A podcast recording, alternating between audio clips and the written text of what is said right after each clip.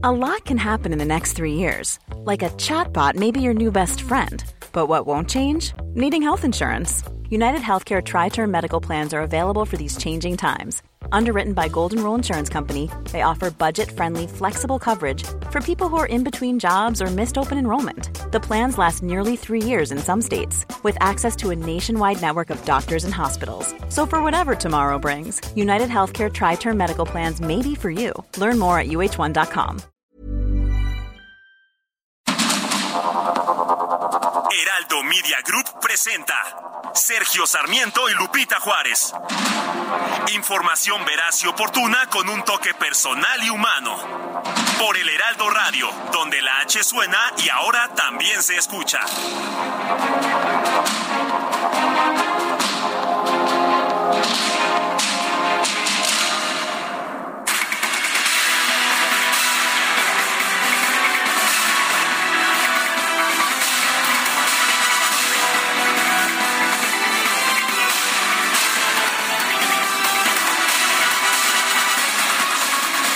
Las 7 de la mañana con un minuto. Sí, hoy es primero de mayo del 2023, Día del Trabajo, que nosotros, Guadalupe Juárez y un servidor Sergio Sarmiento, siempre celebramos trabajando. Muchísima información se ha acumulado a lo largo de este pasado fin de semana y nosotros, ya sabe, pues empezamos tempranito con toda la información. Guadalupe Juárez, muy buenos días. Hola, ¿qué tal? Qué gusto saludarte, Sergio Sarmiento. Buenos días para ti, amigos. ¿Cómo les va? Muy buenos días. Algunos seguramente apenas despertando. Qué rico, qué bueno que puedan disfrutar de este día. Mientras nosotros les llevamos la información, información importante como decía Sergio, pues muy intenso este fin de semana. Así que quédense para que se enteren de lo relevante en este inicio de semana, en este lunes, en este día del trabajo, en este primer día del mes de mayo. Bueno, pues vamos a un resumen de la información.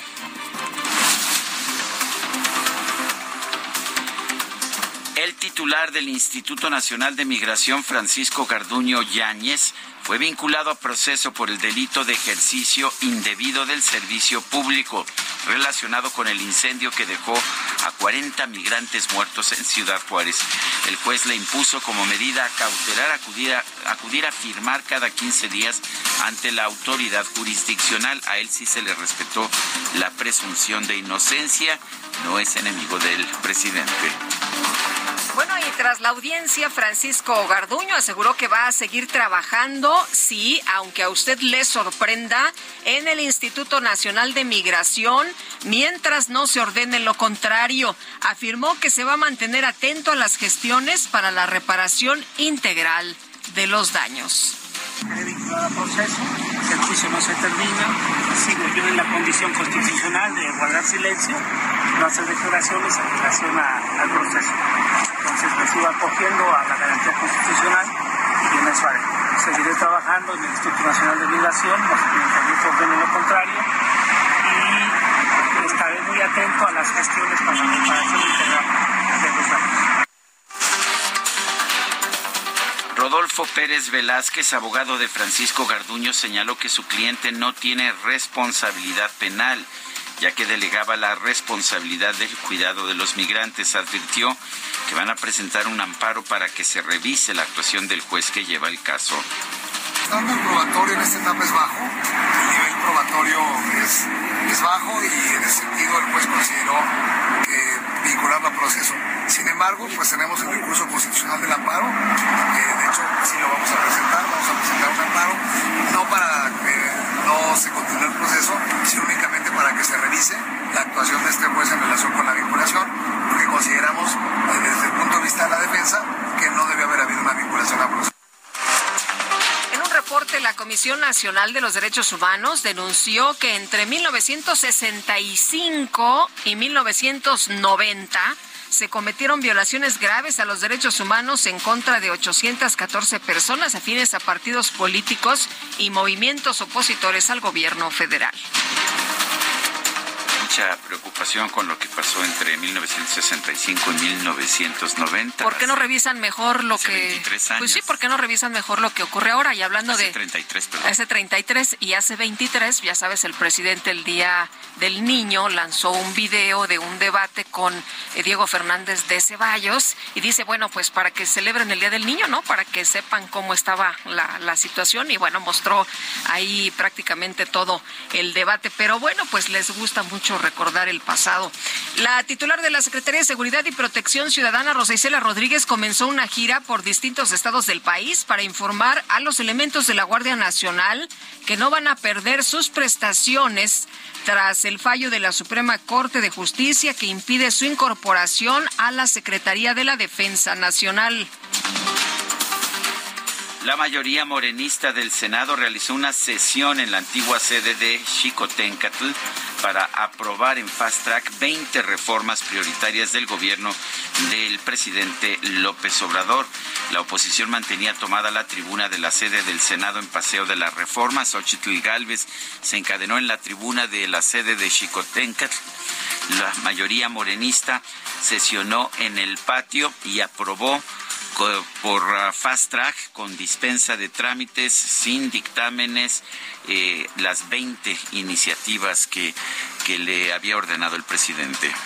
Bueno, oye, eh, Alejandro Armenta, al cierre del periodo que se realizó el viernes, eh, dijo que estuvo apegado a la legalidad por si alguien tenía alguna duda, que todo estuvo apegado a la legalidad. No había quórum, ¿verdad? No había quórum, pero pues debido a que no se alcanzaba el quórum mínimo de 65 legisladores, la mayoría morenista tomó protesta a la senadora suplente Tania Carola en lugar de la legisladora Claudia Esther Valdera sin que este proceso estuviera inscrito en el orden del día. O sea que no se podía cambiar el orden del día porque no había quórum. ¿Quién te dijo que no se podía cambiar? Ah, sí, bueno.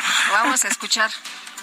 Senadora Tania Carola Viveros Cházaro, ¿protesta usted cumplir y hacer cumplir la Constitución General de la República, la, la ley orgánica del Senado de la República y todas las disposiciones y reglamentos que de ella emanen?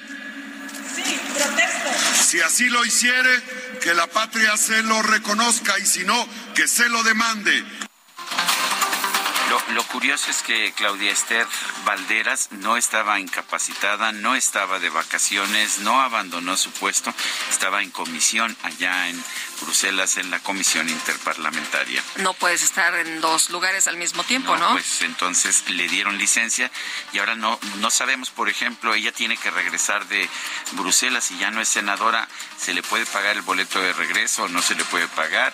Otra pregunta, eh, como, como no había quórum, significa que hay ahora dos senadoras eh, por parte, hay dos senadoras para ese escaño o nada más una.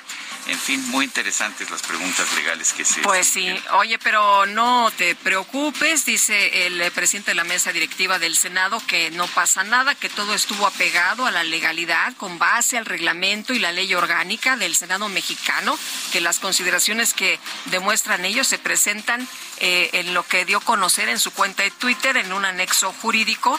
Y como presidente de la mesa del Senado, pues ahí en su cuenta decía expongo este proceso a fin de despejar dudas o especulaciones que la opinión pública pudiera tener y luego suscribe o firma. La verdad nos hará libres. Bueno, pues eso es lo que dice el senador Armenta.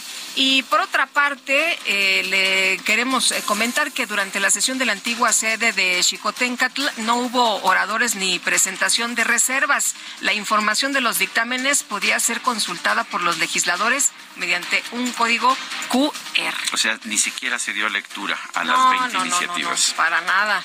Y oye, y, y, llamó mucho la atención que pues estuvieran diciendo ahí, no, y entonces estamos aprobando la... Ya ves como leían así como a mil por hora para aprobar lo más que se pudiera. Entonces... Sí, aprobaron pues todo. así. Aprobaron todo así es, en una sesión que duró hasta las 3 de la madrugada, pero sí lo aprobaron todo. Con 63 votos a favor y dos abstenciones se aprobó la reforma constitucional para inhabilitar a los hombres violentadores y deudores de pensión alimenticia, para que no puedan ser candidatos a cargos de elección popular ni asumir cargos públicos. También se avaló la reforma constitucional para reducir a 18 años la edad para ser diputado. Bueno, también eh, le decíamos a usted que se aprobó todo y se aprobó desaparecer al INSABI y a la financiera rural. Se avaló que el gobierno otorgue asignaciones en el uso de vías férreas, se redujo el tiempo de las concesiones mineras y se avaló la nueva Ley General de Humanidades, Ciencias, Tecnologías e Innovación. Los senadores también avalaron reformas para crear una aerolínea que va a manejar la Secretaría de la Defensa, otorgar a las Fuerzas Armadas la seguridad del espacio aéreo y reorientar recursos de Fonatur a una entidad paraestatal a cargo de proyectos como el Tren Maya. Bueno, los senadores aprobaron también la iniciativa que permite a la Secretaría de la Función Pública participar en procesos de contratación del sector público. Se reformó. Qué interesante. Quiere decir que la Secretaría de la Función Pública va a poder comprar y también va a poder revisarse a sí misma para ver si compró bien. Oye, qué buena idea. no, bueno, pues es que andan con todo, ¿no? Muy, muy ingeniosos.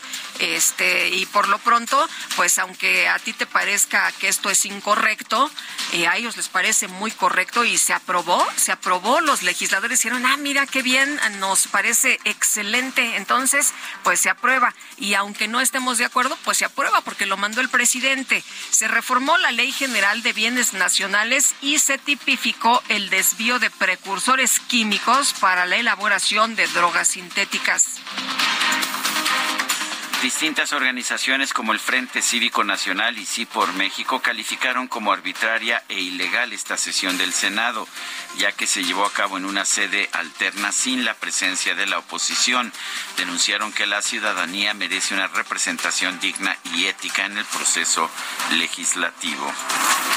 Y la organización Humanismo Mexicano, encabezada por el diputado de Morena, Emanuel Reyes, miembro de la Iglesia La Luz del Mundo, su registro ante el INE como agrupación política nacional. Ayer todo el mundo pues eh, daba opiniones sobre esta agrupación eh, que, bueno, pues como ustedes saben, eh, dicen, oye, humanismo mexicano, qué curioso, ¿verdad? Es como esto que promueve el presidente Andrés Manuel López Obrador, eso por una parte, y por la otra, pues esta Iglesia de la Luz del Mundo, cuyo líder está acusado de haber abusado de menores de edad.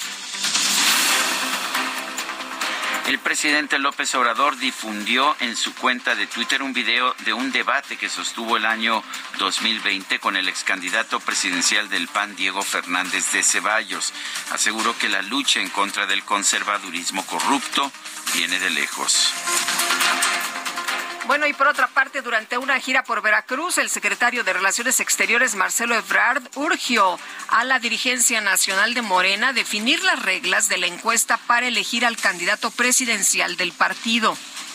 Eso de que alguien es favorito es una falta de respeto a la gente, porque a la gente hay que preguntarle, ¿no? O sea, una de dos, o hay encuesta o hay favorita, no se pueden las dos cosas. Y para saber si es favorita, pues hay que preguntarle al pueblo. Para eso venimos hoy, o favorito también. Bueno, Marcelo Ebrard que anduvo también de gira el día de ayer como todas las corcholatas, ¿no? Que este pues anduvo ahí en, en Veracruz, le hicieron hasta una limpia. La jefa de gobierno de la Ciudad de México, Claudia Sheinbaum, viajó a Mazatlán, Sinaloa, para participar en un evento organizado por el gobierno del estado, en el que fue proclamada como la única mujer corcholata y la Secretaría de Gobierno de la Ciudad de México informó que el concierto de la cantante española Rosalía logró convocar a 160 mil personas en el Zócalo Capitalino y calles aledañas. Qué curioso, cuando hay manifestaciones dicen que no caben más de 100 mil, pero cuando hay eventos que caben más de 160 mil, en fin. Bueno, depende de quiénes sean las manifestaciones. Si son del gobierno, entonces cabe un millón, pero si no, caben este, 100 mil. Qué chistosa manera de contar, ¿verdad? Sí. El sindicato de trabajadores del metro pidió cerrar la terminal de Pantitlán y suspender el servicio de la línea 9 por fallas estructurales que ponen en riesgo latente la seguridad de los empleados y los usuarios. El alcalde de Benito Juárez, Santiago Taboada, denunció que la Fiscalía Capitalina lo persigue bajo acusaciones de secuestro y desaparición forzada para tener acceso a sus registros telefónicos y su ubicación. Por su parte, la Fiscalía General de la Ciudad de México aseguró que no cuenta con investigaciones contra el alcalde Taboada por los delitos de secuestro y desaparición forzada. Bueno, la Fiscalía General de la República informó que en Zapopan, Jalisco, fue detenido Rodrigo Mar Páez Quintero, alias LR, sobrino del narcotraficante Rafael Caro Quintero y presunto líder del cártel de Caborca. El gobernador de Nuevo León, Samuel García, viajó este domingo a los Estados Unidos para participar en la Global Conference 2023 organizada por el Milken Institute con el objetivo de atraer más inversiones para su estado. Este fin de semana se llevaron a cabo las elecciones presidenciales en Paraguay. El candidato oficialista Santiago Peña del Partido Colorado se proclamó vencedor de la contienda. Y en información deportiva, el piloto mexicano de Red Bull, Sergio Pérez, vino de la tercera posición para ganar el Gran Premio de Azerbaiyán. Su compañero de equipo Max Verstappen quedó en segundo lugar y Charles Leclerc de Ferrari completó el podio. ¿Y qué tal los padres de San Diego que se impusieron 16-11 sobre los gigantes de San Francisco en el primer partido de temporada regular de las grandes ligas disputado aquí en la Ciudad de México. Y en el segundo que se llevó a cabo ayer, el primero, el primero fue, fue el sábado, el segundo de ayer, 6 a 4. También ganan los padres de San Diego, se llevan los dos juegos de la serie contra los gigantes de San Francisco. Son las 7 de la mañana con 16 minutos.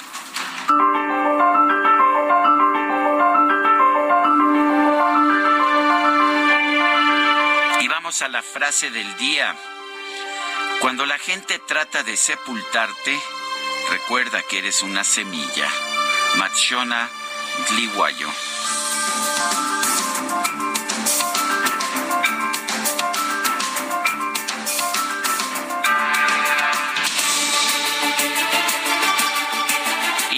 Vamos a las preguntas. Ya sabe usted que nos gusta preguntar. Este viernes pasado eh, hice la siguiente pregunta. Eh, ¿Debe el Senado nombrar a nuevos comisionados del INAI? Nos dijo que sí el 91.5%, que no el 7.1%, quién sabe 1.5%. Recibimos en total 5.409 participaciones. La que sigue, por favor. Claro que sí, mi querido DJ Kike. Ya coloqué temprano esta mañana en mi cuenta personal de Twitter arroba Sergio Sarmiento. La siguiente pregunta. ¿Está usted de acuerdo en la aprobación de leyes Fast Track? Sí, nos dice el 2.3%, no 97%, quién sabe, 0.7%. En total, en 59 minutos hemos recibido 1.691 votos. Destacadas de El Heraldo de México.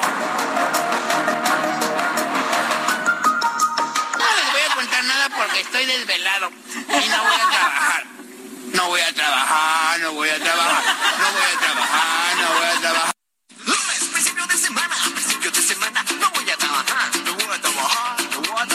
Bueno, pues algunos no trabajaron, pero Itzel González sí está trabajando esta mañana. Itzel, ¿cómo te va? Muy buenos días. Muy buenos días, Lupita, Sergio, queridos destacalovers.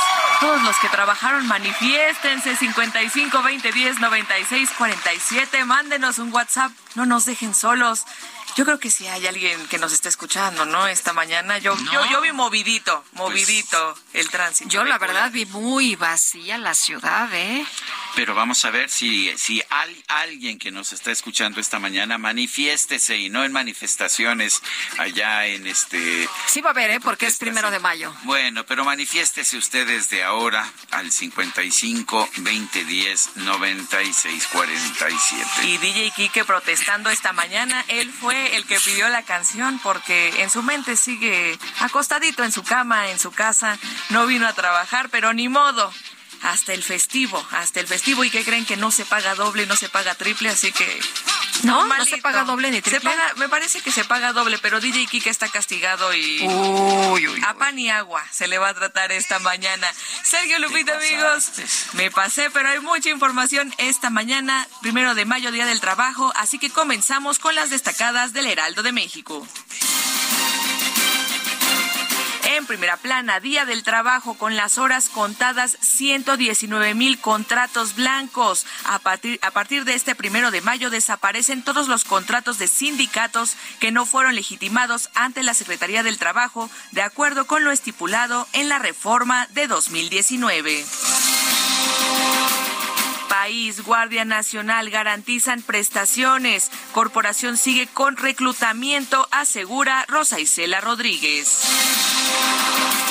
Ciudad de México, Día del Niño y Niña, celebran a las infancias en el Zócalo, organizan obras de teatro, conciertos y juegos tradicionales para los infantes. Estados Nayarit, volcadura mata a 18. Un autobús turístico cayó a un barranco con 51 personas a bordo. Orbe, España, pensiones, tormenta que viene. Hay dos trabajadores por un pensionado y la tasa de natalidad se ha reducido a un promedio de un hijo por familia. Meta, Fórmula 1, rey de la calle, Checo triunfa en el Gran Premio de Azerbaiyán y le pisa los talones a Max Verstappen. Y finalmente, en mercados, Arabia Saudita, México en la mira de empresas. El país árabe analiza las inversiones. Lupita, Sergio, amigos, hasta aquí las destacadas del Heraldo. Muy feliz lunes. Gracias, Itzel González. Oye, y esto de los sindicatos blancos, no, qué horror, se te aparecía cualquier hijo de vecino y te paraban la empresa, ¿no? Hasta te quebraban la empresa si no te afiliabas y pagabas las cuotas. Bueno, los, los sindicatos blancos eran los de protección contra estos, uh, contra estos abusos, que sí, que si estabas, por ejemplo, construyendo una casa o si estabas remodelando tu casa, llegaban, Llegaban, y te pedían dinero, por supuesto no era para los trabajadores, era para ellos, cualquier sindicato podía reclamar una obra y mientras se de determinaba si se podía o si no, entonces te cerraban la obra y para defenderse de esos sindicatos se crearon los sindicatos blancos. Pues pura tranza. Pura tranza, efectivamente. Son las 7 de la mañana con 22 minutos. Escucha, Lupita.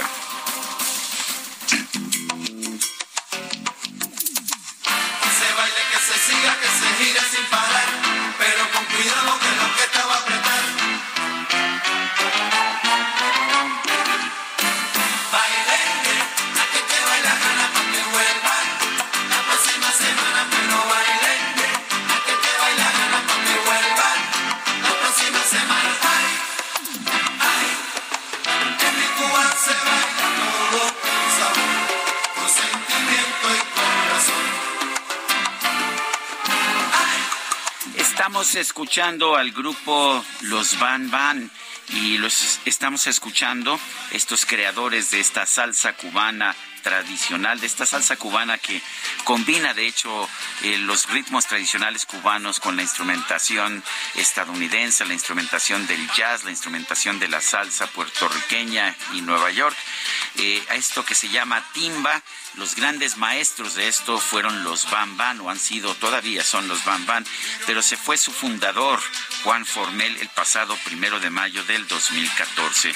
Juan Formel, uno de los músicos más extraordinarios de Cuba, de las últimas décadas. Él nació el 2 de agosto de 1942, falleció el primero de mayo del 2014 a los 71 años. Uno de los grandes creadores de la música cubana, tocaba el bajo y la verdad es que a mí me parecía extraordinario. Y qué bueno que pues que nadie más votó, ¿verdad? Solamente voté yo. o sea que por, por, unanimidad y en fast track. Sí, sí, sí, no, no se, no se leyó nada, no, no. No hubo dictamen, nada, nada, Yo dije eh, Juan Formel y nadie quiso decir. Vamos a sesión, sí, un voto, ok, sí, gana. Bueno, pero se gana por un voto, ¿verdad? Se gana por un voto. Pero ahí está, espero que te guste. Los Alguna vez, mi querido Sergio, fui a un lugar que está aquí sobre insurgentes. No sé si exista, pero. Eh, sí existe todavía. Sí existe todavía, pero qué buena bailada dimos. ¿Con los Bamban? Con los Bamban. Pues son maravillosos, realmente. Esto que estamos escuchando es Aquí el que baila gana. Son los Van Van con Juan Formel en la dirección musical. 7 con 24, nuestro número de WhatsApp. Mándenos mensajes. Si está vivo, manifiéstese. Si está muerto de cansancio, manifiéstese también. 55 20 10 96 47. Vamos a una pausa y regresamos.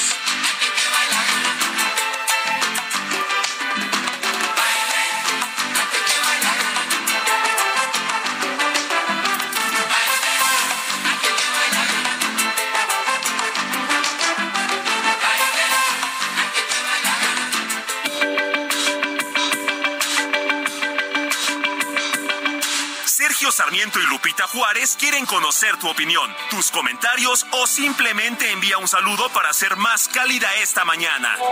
Envía tus mensajes al WhatsApp 55 20 10 96 47.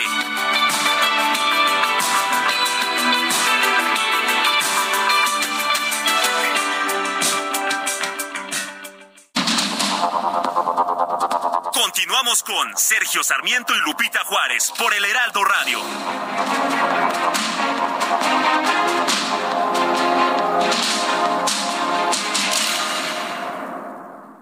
Feria Nacional de San Marcos 2023 presenta Camilo, Ricky Martin, Rod Stewart, Black Eyed Peas, Maluma, Belinda, Tigres del Norte. Del 15 de abril al 7 de mayo. Vive la feria. Viva Aguascalientes, Gobierno del Estado. El primero de mayo es una fecha importante en la mayoría de los países que declaran el día como feriado para conmemorar el Día Internacional de los Trabajadores o Día del Trabajo. En 1886, el presidente de los Estados Unidos, Andrew Johnson, publicó una ley que otorgaba las ocho horas laborales, aunque esto no se cumplió porque las empresas se negaban. Cansados de los abusos, los empleados de Chicago realizaron una movilización el primero de mayo de 1886, donde participaron más de 200 trabajadores e integrantes de organizaciones sindicales y laborales. Es una jornada que se ha utilizado habitualmente para realizar diferentes reivindicaciones sociales y laborales a favor de las clases trabajadoras por parte, fundamentalmente, de los movimientos anarquistas y comunistas, entre otros. Es día festivo nacional en la mayoría de países del mundo.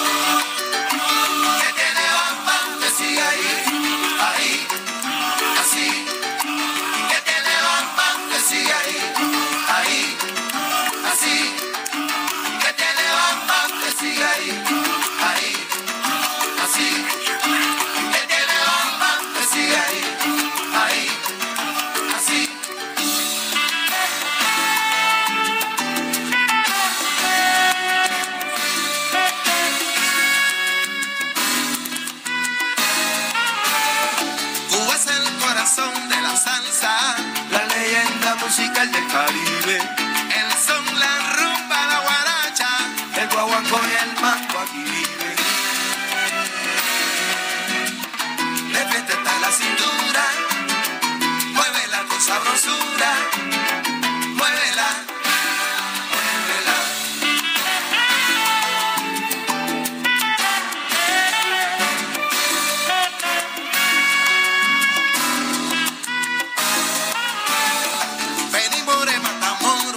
Estamos escuchando música del grupo Van Van. Esto se llama ¿Qué tiene Van Van? Los estamos escuchando porque hoy es uh, el aniversario del fallecimiento de Juan Formel, este integrante, director del grupo de los Van Van, que fue uno de los uh, creadores de lo que algunos llaman la nueva salsa cubana, la timba, los términos de hecho se mezclan. Esto que estamos escuchando, por ejemplo, es más una salsa tradicional. Eh, la timba, la salsa cubana, usualmente tiene tonos un poco más africanos. Eh, pero bueno, eh, la verdad es que todo es bailable, todo es salsa y Juan Formel fue uno de los grandes, de los grandes compositores, de los grandes creadores de esta música de salsa cubana. ¿Qué tiene Van Van? Estamos aquí en el Heraldo Radio escuchando un lunes al cero. ¿Qué le vamos a hacer? Aquí se escucha mucho más como timba. Si se fijan, empezó como una salsa tradicional. Esto ya tiene acentos más africanos.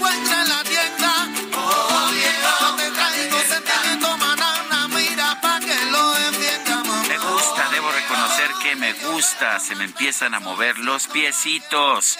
Son las 7 de la mañana con 34 minutos. Tenemos mensajes de nuestro público. Ya sabe usted, si anda por ahí, manifiéstese al 55 20 10 96 47. Hágalo por WhatsApp. Dice Israel Esquivel Alcántara, muy buenos días, Sergio Lupita, excelente día. Dice Francisco Patiño, desde España, sí estamos escuchando. Y nos dice Sebastián Aguirre, buenos días, Lupis y Sergio, así, así le dijo aquí a mi, compañera, a mi compañera Lupita Juárez, Lupis. Esa es la actitud de inicio de mes con esta música para este día de asueto. Un abrazo para los dos de su amigo Sebastián Aguirre.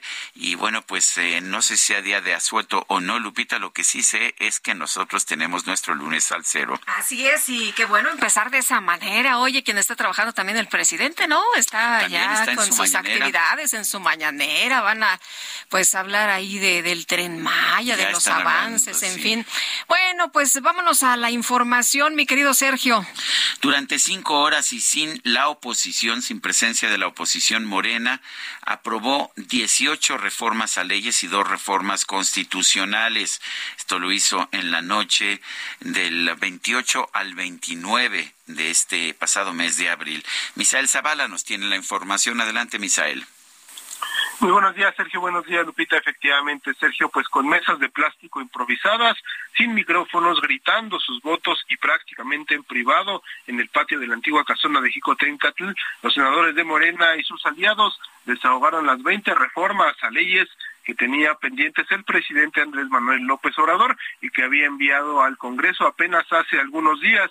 El gran ausente fue la oposición que mantuvo tomada la tribuna del Senado y obligaron a Morena a sesionar en la sede alterna debido a que el bloque oficialista rechazó nombrar a los comisionados del Instituto Nacional de Transparencia. Después de una reunión con el presidente Andrés Manuel López Obrador, los senadores de Morena, el Partido Verde, el PT y también Encuentro Social se alinearon y el Senado se convirtió prácticamente en un órgano de mero trámite para el Poder Ejecutivo y desahogó al menos 18 reformas a leyes y dos reformas constitucionales.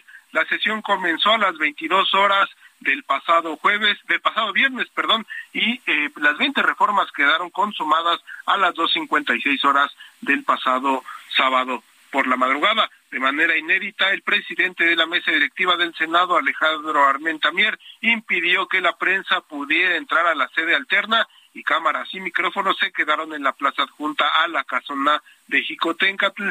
Los ausentes pues fueron los 53 senadores del PAN, PRI, PRD, MC y Grupo Plural que no participaron en esta sesión en protesta que Morena no aceptó elegir a un comisionado del Instituto Nacional de Transparencia, por lo que tomaron la tribuna del Senado y obligaron a Morena a sesionar en esa sede alterna de Jicotencatl y entre estas eh, pues esta avalancha y frenesí de reformas se borraron de un plumazo varias dependencias como el Instituto de Salud para el Bienestar, la Financiera Rural y también el Consejo Nacional de Ciencia y Tecnología. Y así es como se fueron, pues ya de vacaciones prácticamente los senadores, debido a que este día, este pasado 30 de abril, concluyó ya el periodo ordinario de sesiones y da paso a la entrada de la comisión permanente que entra en funciones en el receso de los periodos de sesiones. Sergio Lupita, hasta aquí la información. Bueno, pues ahora sí que fue la planadora en pleno, Misael Zavala. Efectivamente, una planadora, una avalancha de reformas, 20 reformas que se aprobaron en menos de cinco horas. Se decía que se, que se tenían 20 minutos por cada reforma aprobada y así es como Morena y los aliados pues eh, cumplen prácticamente lo que ha dicho el presidente López Obrador de aprobar esas reformas pues prácticamente en fast track. Muy bien, Misael, gracias por, por traernos toda esta información. Muchísimas gracias, buen día. Buenos días. Bueno, y Alejandro Armenta, como usted sabe, bueno, pues él es el presidente de la mesa directiva del Senado de la República. En su cuenta de Twitter dijo que el cierre del periodo ordinario de sesiones realizado el pasado viernes y sábado estuvo apegado a la legalidad con base al reglamento y la ley orgánica del Senado. Eh, Reventería, coordinador del PAN en el Senado, ¿cómo estás? Qué gusto saludarte. Lupita, Sergio, muy buenos días. Me da mucho gusto saludarlos. Oye, pues eh, cuéntanos eh, qué, qué es lo que tú viste, porque dice Armenta que pues todo estuvo apegado a la legalidad con base al reglamento y la ley orgánica del Senado y estaban muy contentos, ¿no? Celebrando la aprobación de estas reformas. Celebrando la destrucción de todo lo que Morena parece como insaciable, que quiere destruir. La verdad es que la ambición que tiene Morena por eh, al cierre de un periodo de aprobar cosas que no son benéficas para México, los llevó a pues a cometer un abuso autoritario sin precedente por parte de la mayoría de la mayoría, perdón, un, un albazo para no discutir con seriedad una serie de iniciativas que van a impactar necesariamente y no de manera positiva en la vida de millones de mexicanos. Lo que pretende Morena con todas estas iniciativas es una operación de militarización, de cumplimiento de corrupción y de desvío de recursos públicos. Es una avalancha legislativa la que vimos ahí, 20 asuntos en apenas unas cuantas horas, sin discusión, sin análisis. Algunas no tenían ni dictamen ahí, como fue el caso de CONACYT. Por ejemplo, golpea al ya de por sí sistema de, el deficiente sistema de salud para transferir el fracasado INSABI al INS Bienestar. Lo que va a pasar con ellos es que vamos a seguramente unos cuantos meses, si no en un año o dos, pues a estar criticando otra vez esto porque no tienen plan, no tienen método, no saben ni cómo lo van a hacer. Tenemos eh, una mucho menor cobertura que la que se tuvo cuando se creó el INSABI y me parece que va a seguir por el mismo camino después con el bienestar. Hemos perdido, desde luego, pues el, el indicador de esperanza de vida, hemos perdido peldaños y luego continúan con el proceso de militarización.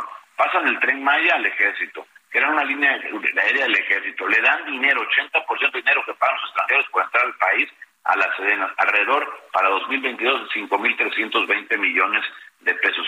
Es una cosa de locura. Luego destruyen el apoyo a la ciencia, a la tecnología, a los productores al campo, con ello eliminan el CONACID. No había dictamen del CONACID, no había sesionado esa comisión y así lo aprobaron. Por supuesto que lo vamos a impugnar el miércoles pasado mañana, tenemos una reunión los coordinadores de los grupos parlamentarios del bloque de contención, en donde, bueno, se está analizando el minuto a minuto por qué hay errores en el procedimiento. Llamaron a protestar o a tomar protesta a una senadora cuando la titular estaba en un viaje oficial, entonces no había licencia de la titular, cosas de esas que trataron de hacer de manera ficticia el quórum. Realmente son, son son, son autoritarios, son impositivos y podrán tener la mayoría de los votos, sí, pero no tendrán la razón y se los vamos a demostrar en, el Poder Judicial. Por cierto, con esta visita que hacen al Palacio Nacional, lo que se muestran es como abyectos, como lacayos del presidente. ¿Por qué mentira que lo fueron a saludar y a papachar? Lo que fueron es simplemente pues a cumplir una instrucción, a recibir, a realmente reafirmar la instrucción por parte del presidente.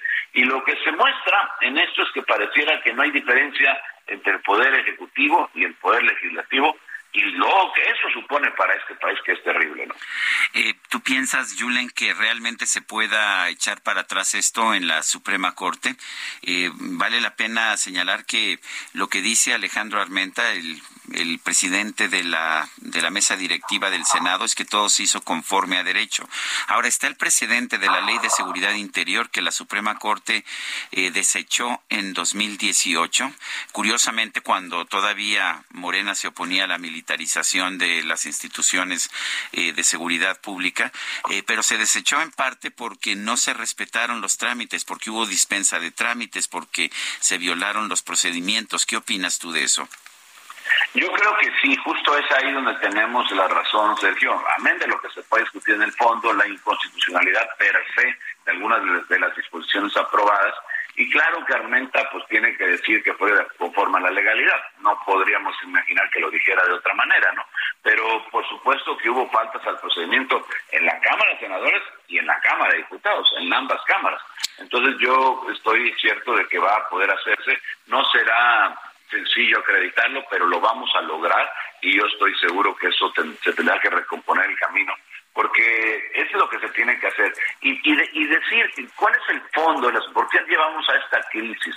Si hubieran realmente cumplido con su compromiso, se hubiera nombrado a los comisionados del INAI como era el objetivo, hubiéramos actualizado el sistema de transparencia a través del INAI, del Instituto Nacional de Acceso a la Información, y pudiese sesionar válidamente, probablemente se hubieran discutido estas cosas ahí en el Pleno, podrían ellos haber ganado, a lo mejor se hubiera modificado algo, no sé, a lo mejor no, pero habría habido por lo menos un proceso que dignificara en algo, si es que se puede todavía, al Senado de la República. Hoy lo que tenemos vergonzosamente es un Senado que obedece al presidente y no atiende a lo que la gente debiera de interesarle, que es las preocupaciones de su día a día, en salud, en, pues en todo lo que tiene que ver con tecnología, los productores del campo, en fin, todo lo que destruyeron se debía de haber este, en todo caso corregido si hubiera habido algún error, pero no simplemente eliminado, ¿no? Pues sí. Oye, ¿y se puede usar una sede alterna, eh, no sé, como lo hicieron este patio? ¿Se puede sesionar sin quórum? ¿Se puede, o sea, es, válido? ¿Sí, sí es correcto eh, la sesión que desarrollaron? Sesionar sin quórum, por supuesto que no. Y en una sede alterna, pues sí, si alcanzaban en la mayoría o digamos el quórum necesario, para poderse trasladar allá. Pero hay muchas dudas respecto a si tenían realmente el quórum en el momento en que determinan trasladarse a otra sesión, eh, todavía en la Cámara de Senadores, que lo hace desde uno de los escaños el presidente Armenta, en donde señala y, y, curiosamente aparece el número 65 en la pantalla, sin que lo podamos todavía o en ese momento haberlo corroborado, porque pues, era una lista enorme, había mucho desorden en ese momento pero lo estamos haciendo con los videos y nosotros sostenemos que en eso también hay muchas dudas. Pero en lo que sí no hay duda, Lupita Sergio, es en, la cantada de algunos votos en algunos asuntos en donde no alcanzaron los votos, la suma de los votos a favor, las abstenciones y los votos en contra no daban 65, por lo tanto no había posibilidad de declarar válidas las modificaciones por lo menos a la ley a la que se referían en ese momento. Y también o sea aprobaron haciendo aprobaron haciendo trampa Claro, claro. decían una cosa, realmente yo creo que hay fue un error en la trampa, se equivocaron hasta en la trampa, se equivocaron en la forma, en el fondo y hasta en la trampa también, porque la secretaria Verónica Camino cantó un número de votos que no alcanzaban la mayoría y luego dicen y asientan otro y hablan de otros, entonces bueno, claramente hay discrepancias importantes que esas las vamos a acreditar y pues seguramente se tendrán que venir abajo porque es una burla. La verdad que lo que pasó fue una noche negra, no negrísima para el Senado mexicano, para la vida democrática en este país. No puede ser que una mayoría oficialista pase por encima simplemente porque tienen los votos, o sea, no, no, no, no, hay manera de entender eh, que solamente con los votos de unos cuantos se pueda destruir como se está destruyendo las instituciones de este país. Dicen que las mayorías son para usarse. ¿Opinas que preciso Morena lo, que, lo que es la lo que es la norma política? Yo creo que sí, tienes toda la razón y yo coincido con esa parte. La democracia funciona así. Tú vas a una elección, tienes una mayoría y la mayoría la tienes que usar, pero lo legítimo es discutir, cumplir con los procedimientos, cumplir con la norma, eh, digamos, toda la parte legislativa y luego, bueno, si en la discusión no hay acuerdos, pues hay que someterlo a votación y prosperaría aquella opción que tenga la mayoría de votos. Pero las mayorías no son para atropellar, Sergio. Las mayorías son, y no digo que lo digas tú, por supuesto que no. Lo que estoy diciendo es que no podemos entender que son las mayorías y por la mayoría y se aguantan, ¿no? Como dijo en algún momento eh, Salgado Macedonio, dice, es que somos la mayoría y vamos a decir cuándo se nombra a los consejeros del INAI. Pues no, las mayorías son para usarse cuando toca usarse, cuando la discusión se agotó, se pone a votación y gana el que más votos tenga. Eso lo tengo claro y lo acepto porque Esa es la vía democrática. no, lo que hicieron. De todas las, las leyes que se aprobaron en Fast Track, eh, ¿serán impugnadas ante la Corte? ¿Serán todas o están de acuerdo con algunas que se hayan aprobado? Nosotros queremos dejar a salvo y lo haremos así, procuramos que así sea, pues la, la 3 de 3, es este que da pues el, la oportunidad a las mujeres de no ser violentadas, en fin, o de los que sean los violentados ser castigados. De ahí en fuera, pues todas las demás se tendrán que pues, someter a un proceso de revisión exhaustiva y de impugnación, por supuesto. Muy bien. Julen, te agradecemos que hayas platicado con nosotros esta mañana. Buenos días. Al contrario, Lupita, Sergio, la gracioso yo y muy buenos días a todos. Gracias. Julián Rementería, coordinador del PAN en el Senado. Y en este sexenio, el sector, la dependencia, eh, pues el sector del gobierno más beneficiado sin duda ha sido el de las Fuerzas Armadas y en particular la Secretaría de la Defensa. Ahora se le ha dado pues la responsabilidad de vigilar el espacio aéreo. Alexei Chévez es consultor en seguridad y Fuerzas Armadas. Lo tenemos en la línea telefónica. Alexei, gracias por tomar nuestra llamada. Eh, ¿Qué tanto se ha beneficiado la Secretaría de la Defensa y en términos generales eh, las Fuerzas Armadas en este sexenio. Sergio Lupita, muy buenos días, gracias por la invitación. No hay, no hay una correlación directa entre qué tanto se han beneficiado versus qué tantas responsabilidades se le han asignado en esta administración a las Fuerzas Armadas. El presupuesto militar ha aumentado en aproximadamente un 20% en este sexenio pero también así han aumentado las responsabilidades y lo que estamos pidiendo a las Fuerzas Armadas. Esto es sin contar la adición de la, de la Guardia Nacional, que estaríamos agregando a los aproximadamente 112 mil millones de pesos que tiene la Sedena, otros 34 mil millones que eran, bueno, son de Guardia Nacional y que ahora por ley pues va a tener que eh, devolver a la Secretaría de Seguridad Ciudadana. Eh, Alexei, ¿cómo ves estas decisiones que se han eh, eh, dado a conocer? Eh, todas estas acciones de pasar el tren Maya al ejército, la creación de la línea del ejército, militarizar espacio aéreo y las vías ferroviarias, ¿es correcto? Yo creo que es, raya en, lo que pueden hacer las Fuerzas Armadas por mandato constitucional pero definitivamente no es la función natural que deberían de tener nuestras Fuerzas Armadas. Las Fuerzas Armadas de absolutamente todos los países tienen una sola función y es única. Aquí estamos experimentando con unas Fuerzas Armadas que hoy los, los queremos ver como administradores hoteleros de líneas aéreas, eh, constructores, etcétera, y definitivamente no es la función natural de ellos, ni creo que se sientan cómodos haciéndolo. Eh, ¿Tú piensas que, es más poderoso el ejército ahora que tiene todas estas nuevas funciones o se debilita por tener funciones que no corresponden realmente a su función natural? El, poder de, los, de las Fuerzas Armadas, eh, de los ejércitos en el mundo, se mide por cantidad de efectivos y por los implementos bélicos que cuenten, el armamento con el que cuentan. México ocupa, acuerdo con el Global Firepower índice, el lugar 31 de 145. Pero en lo que más se mide el poder de un ejército es el gasto en que cada país usa eh, para sus Fuerzas Armadas. El gasto de la región, de la región de Latinoamérica, es de aproximadamente el 2% del PIB el gasto mundial es del 5% del PIB.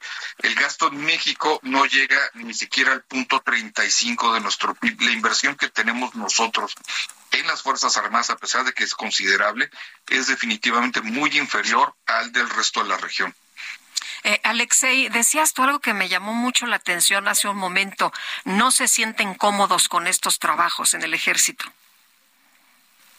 Definitivamente, Lupita, estamos, eh, las personas que entran a, a, servir a México como soldados y marinos tienen una vocación única que es esa, la de servir y defender a nuestro país y no estar construyendo o no estar eh, cuidando boletas electorales o no estar administrando eh, hoteles, etcétera, como es lo que se les está poniendo últimamente a hacer a nuestros soldados y marinos mexicanos. Bueno, hasta hacer la limpieza en la casa de uno de los hijos del presidente, nos enteramos hace unos días en una versión periodística, ¿no? Parece ser, es cierto. ¿Qué tendríamos que estar haciendo? ¿Qué deberíamos hacer como país para tener unas fuerzas armadas, una que cumplan con sus funciones, eh, dos que pues que no tengan que hacer nada que no sea legal? Yo creo que tenemos que eh, ver hacia el futuro qué fuerzas armadas necesitamos. Yo te daría un ejemplo muy claro. La Marina Armada de México es una parte esencial de la protección de la pesca, de nuestros mares y definitivamente le hemos descuidado, no hemos invertido absolutamente nada en ellos. Necesitaríamos ver de qué manera podemos darles más recursos para que cuiden del litoral, para que cuiden eh, la pesca ilegal, etcétera, para que cuiden también hoy en día el, el acceso de fentanilo, de, de percursores químicos para, para fentanilo, etcétera. En el caso del el ejército mexicano, necesitamos proveerlos de helicópteros rápidos, después de ver lo que sucedió ayer en Tamaulipas, el fin de semana en Tamaulipas, necesitamos una fuerza de reacción rápida que pueda desplazarse efectivamente a lugares donde hay conflicto y no lo estamos haciendo. Estamos invirtiendo en aeropuertos que no necesitamos, en aerolíneas que tampoco necesitamos, en eh, ferrocarriles que como Fuerzas Armadas tampoco necesitamos. Bueno, pues yo quiero agradecerte, Alexei Chévez, consultor en seguridad y Fuerzas Armadas, el haber conversado con nosotros. Un gusto, muchas gracias por la invitación. Gracias. Buenos Le recuerdo nuestro número de WhatsApp, mándenos mensajes 55 2010 96 47. Vamos a una pausa y regresamos. La gracia de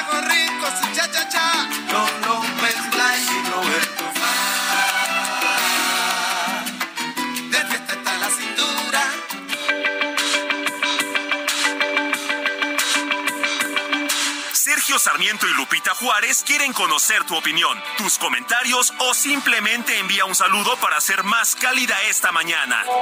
Envía tus mensajes al WhatsApp 55 20 10 96 47.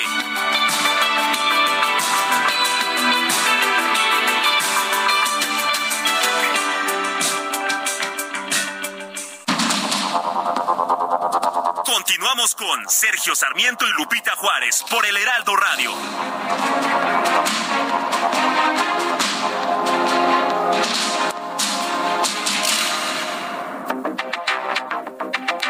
Sergio, Lupita, buenos días. Saludos desde acá, desde Monterrey, Nuevo León.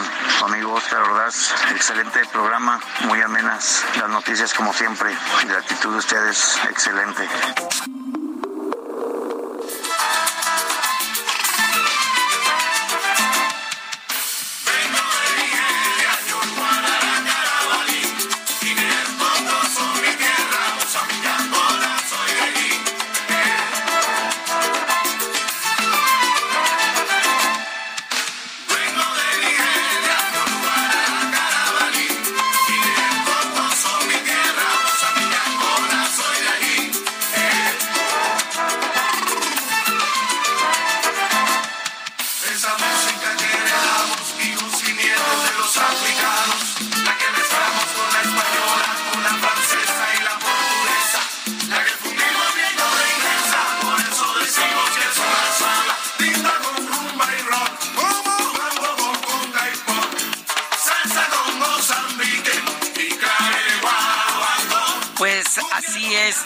De los Bam Bam. A ver cómo dicen ellos, timba con rumba y rock, mambo con conga y pop, salsa con Mozambique y clave de guaguanco. Los Bam Bam precisamente el nombre salsa significa eso, ¿no? Es una mezcla, es una mezcla de distintos ritmos. Ah, una parte viene del son cubano, otra parte viene de otros ritmos tropicales, por ejemplo, de Panamá. Eh, otra parte viene de, de, la cumbia ya colombiana, en fin, es una mezcla de distintos ritmos con instrumentación que se le puso ya, ya en los Estados Unidos, y ya sabe usted, guitarras eléctricas, bajos eléctricos, como el que tocaba Juan Formel, así es la salsa. Esto te pone la cabeza mala, es lo que estamos escuchando.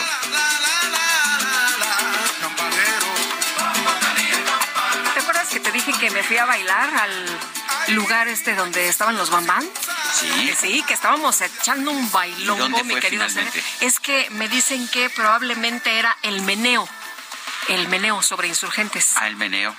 Pero el meneo era más bien como de este, como de merengue, pero este. Ahí se es- presentaron estos chavos, sí, ¿eh? pues ya, ya, eh, ya no existe el meneo, pero Ya está no aquí cerca de donde estamos nosotros, sí. Sí, y estábamos, ya sabes, en la plena fiesta y ándale, que llega el operativo, con cámaras y todo, ¿eh? Cámaras de televisión y toda la cosa. Y se nos acabó la fiesta, caray. Qué barbaridad. Lo bueno es que los estamos escuchando hoy y estamos en plena fiesta y en pleno bailongo.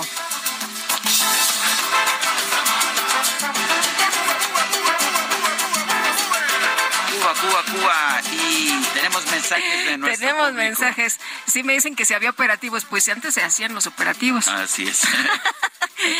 Bueno, bueno. Bueno. Este, toda una experiencia, la verdad. Nos dice Jorge Méndez, continúo pensando si, eh, ándale, así, así llegaron. Y nosotros, ¿qué pasó? ¿Qué, qué, qué hice o qué? ¿Estoy bailando mal?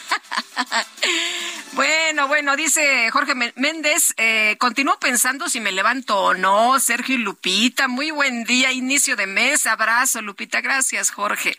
Dice otra persona, buen día, muy buen día, Salcero, Sergio Lupita. Soy Lady Tepepa. Los descubrí hace poco y quiero felicitarlos por tan buen y objetivo programa. No me lo pierdo, los escucho a diario haciendo ejercicio. Un gran abrazo y pues bueno, aquí todo el mundo salsero es bienvenido, ¿verdad? Eh, ¿Qué Lupita? tal? Y bienvenida, Lady Tepepa. Qué bueno que nos encontraste y te felicito porque haces ejercicio. Ah, sí, Lupita, algún día lo va a hacer, algún, algún día. algún día me voy a animar. Oye, hoy este ya sabes que pasamos muchas veces por el parque de el Parque Hundido, que es Así nuestro es. vecino. Y todos los días veo personas haciendo ejercicio y digo, "Ah, qué bonito, qué felicidad, qué alegría." A- algún día voy a ser Mm. Te como voy a ellos. recomendar que hagas ejercicio, sí, vale la pena. Y- pero Sin hoy embargo, estás flaquita, flaquita. Sí, es que me alimento sanamente. Ah, muy bien. Sí, oye, pero hoy vi personas también haciendo ejercicio. Digo, qué gente tan disciplinada, ¿eh? Muchas felicidades a todos ustedes. En otro, en otro mensaje nos dice Catalina Rosell, buenos días, Sergio y Lupita, nos... Eh, los ciudadanos no queremos tener ese tipo de legisladores que no leen ni analizan las reformas y aprueben dando gusto a AMLO. Están vendidos, son unos títeres. Qué triste y qué pena para todos nosotros y para México que no se merece esto. Unámonos en las votaciones y no ni un solo voto para Morena que destruye todo lo que toca. Mi nombre es Catalina Rosell. Dice otra persona después de lo ocurrido en la Cámara de Senadores, ¿alguien duda que vamos directo al sistema venezolano? Si ya compraste a las Fuerzas Armadas y con los apoyos del bienestar tienes a millones de mexicanos comiendo de tu mano, ¿aún creen que fue un error haber dicho hace 18 años que México, eh, digo, perdón, que AMLO era un peligro para México? Y firma Sergio. Son las 8 de la mañana con 6 minutos. Vamos al clima. El pronóstico del tiempo con Sergio Sarmiento y Lupita Juárez.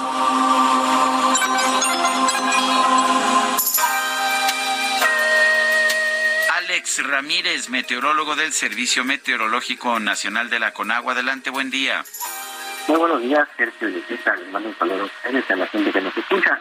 Y les comento que para este día tendremos la aproximación de un nuevo frente frío sobre el noroeste de México, en interacción con las corrientes en chorro polar y subtropical, y con un canal de baja presión sobre el noreste de México, ocasionarán lluvias aisladas con chubascos en Chihuahua, Coahuila, Nuevo León y Durango, además de rachas de viento fuerte de 70 a 90 kilómetros por hora, con posibles solvaneras en Baja California y Sonora, así como rachas de viento de hasta 60 kilómetros por hora en el norte, noreste y occidente de la República Mexicana. Asimismo, para el oriente y sureste del país, el ingreso de humedad del Océano Pacífico y Golfo de México ocasionarán lluvias y chubascos en Oaxaca, Puebla y Veracruz y lluvias puntuales fuertes en el estado de Chiapas. También les comento que continuará el ambiente caluroso, muy caluroso en el litoral del Pacífico mexicano, el sureste del territorio nacional y la península de Yucatán. Y bueno, y Lupita, finalmente, les comento que para la Ciudad de México se prevé ambiente fresco, cielo medio nublado y bruma por la mañana, y durante la tarde persistirá cielo medio nublado sin precipitaciones. En cuanto a la temperatura máxima, será de 28 a 30 grados Celsius y la temperatura mínima para mañana será de 12 a 13 grados. Esta es la información que tenemos desde el Servicio Meteorológico Nacional. Que tengan un excelente día. Muy bien, Alex Ramírez, gracias, gracias por conversar con nosotros. Muchas gracias, hasta luego. Bueno, y el Pleno del Senado de la República aprobó modificaciones a la Ley de Aeropuertos y de la Ley de Aviación Civil para recuperar la categoría 1 en seguridad aérea. Fernando Gómez, analista de Aeropuertos y Negocios. ¿Cómo estás? Buenos días. Muy buenos días, Lupita, eh, Sergio. Es encantado de estar con, de nuevo con, con ustedes. Eh, Fernando, pues, ¿cómo ves esta decisión en el Senado? Mira, es una decisión que abarca varias modificaciones a la ley entre ellas eh, la asignación de varias funciones a la Sedena. Muchas se transfieren a, a, todavía no sabemos exactamente quién, pero se están modificando atribuciones que tiene organismos independientes o organismos que dependen también eh, para estatales como aeropuertos y servicios auxiliares, que es la que administra todavía 24 aeropuertos deficitarios del país, entre ellos todavía quedan Puebla, Cuernavaca, eh, Toluca, que podrían tener cierto potencial, entre otras, pero eh, también va, eh, están tratando de transferir ciertas funciones de la Agencia Federal de Aviación con el otorgamiento de permisos, licencias a pilotos y aeronaves o aerolíneas, y también eh, CENEAM, que es el Servicios a la Navegación en el Espacio Aéreo Mexicano, que es quien controla los radares principalmente y los sistemas operativos en las pistas. Esto conlleva a que pues tiene una justificación, esto último, porque hay un reordenamiento del espacio aéreo mexicano que por seguridad nacional este requiere estas modificaciones. Sin embargo, estas funciones pues tienen que ser coordinadas en una entidad, porque si nada más se van a transferir el ejército, pues podría haber alguna cuestión ahí de, de, ejercicio o de actuación, dado que las fuerzas castrenses tienen una formación muy estricta y a la hora, ya lo hemos visto en otras ocasiones, a la hora de convivir o de dar el servicio al público en general, pues esto resulta un poco eh, en cierta forma agresivo, hostil, osco, y hay muchas quejas en materia de derechos humanos en cuanto al trato al público civil, que es el que va a seguir usando estos servicios, amén de los otros eh, intervenciones que tiene ya el ejército de las Fuerzas Armadas en aduanas, en carreteras, en aeropuertos, en seguridad, en administración, etcétera, etcétera. Entonces, creo que sí tiene una buena intención, hace falta una coordinación y una capacitación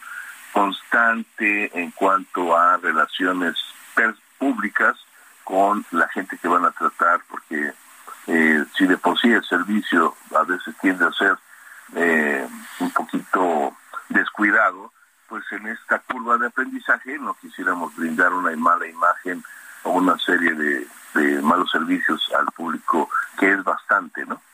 Ahora, Fernando, lo que sabemos es que esta degradación a categoría 2 por parte de las autoridades aeronáuticas estadounidenses nos está costando mucho como país. No podemos abrir nuevas rutas, sobre todo, digo, las aerolíneas mexicanas no pueden abrir nuevas rutas. ¿Tú ves que esto que se está haciendo realmente ayude a, pues, a conseguir la categoría 1 en un tiempo corto? Mira, Sergio, eh, es muy importante lo como siempre. Mira, el, la categoría 1 depende del cumplimiento de todas y cada una de las 38 observaciones que hasta el momento se han hecho a México y eso es una cuestión de supervisión o revisión técnica operativa, seguridad operacional. La, lo que lo que lo que modificaron en la ley recientemente eh, o está todavía en un proceso, es lo que tiene que ver con eh, algunas atribuciones que si bien infieren o recaen en esta ah, cuestión de cumplimiento de normativa internacional en materia de aviación, como lo que es la degradación o el incumplimiento de no haber tenido suficientes inspectores en su momento para supervisar ciertas tareas, por lo cual degradaron a México. Dos de las principales razones fueron esas, de las 38 que te mencionaba. Eh, no tiene que ver, precisamente las autoridades eh, han tratado de justificar que mediante estas aprobaciones a la ley, estas modificaciones o estas iniciativas a la ley de aviación, podríamos recuperar cuanto antes esta degradación, cuando no tiene que ver, es otro costal. Esto tiene que ver con un marco jurídico que si bien puede mejorar la cuestión operativa en materia de seguridad y certificaciones internacionales, pues no depende de eso. Están tratando de justificar que se aprueben lo antes posible para que entren en paquete, en bloque, pero en realidad está vista mucho. Ojalá y dependiera de eso, pero todavía falta pasar ese examen. El examen es convocar a una junta técnica y cuanto antes ver si se levanta o no, o se hacen otras observaciones incluso. ¿eh? Fernando, ¿qué es lo que se tendría que estar haciendo para recuperar la categoría 1? Pues mira, cumplir con las 38 observaciones tienen que ser el total al mismo tiempo. No puede quedar ninguna pendiente o de lo contrario, pues se posterga otra vez la recuperación de la categoría. Seguiremos con esta situación que ya lleva dos años y pues eh, las aerolíneas y el país siguen perdiendo, seguimos perdiendo turismo, seguimos perdiendo ingresos, pero eso también debe de preverse. O sea, para que no nos vuelva a suceder, ya estamos en esto, ¿volvemos volver a recuperarla? Sí. ¿Podemos volver a recaer? Sí, también. Entonces hay que prever uh, las acciones concretas y sobre todo determinar cierto presupuesto para ejercer y cumplir con esta normatividad internacional que de todas formas se tuvo que haber pagado aproximadamente mil millones de pesos como la actuación, como hace seis años en que también incurrimos en eso. Eh, Fernando, en, en, el caso de estas observaciones que nos dice son muchas y se tienen que cubrir todas al mismo tiempo, ¿cuáles serían las más importantes? Las dos principales por las cuales degradaron la categoría a 2 a México, a la aviación mexicana, fueron eh, la falta de inspectores para supervisar y para otorgar certificados de eh, aeronavegabilidad a, las, a los aviones mexicanos y la certificación de licencias para pilotos.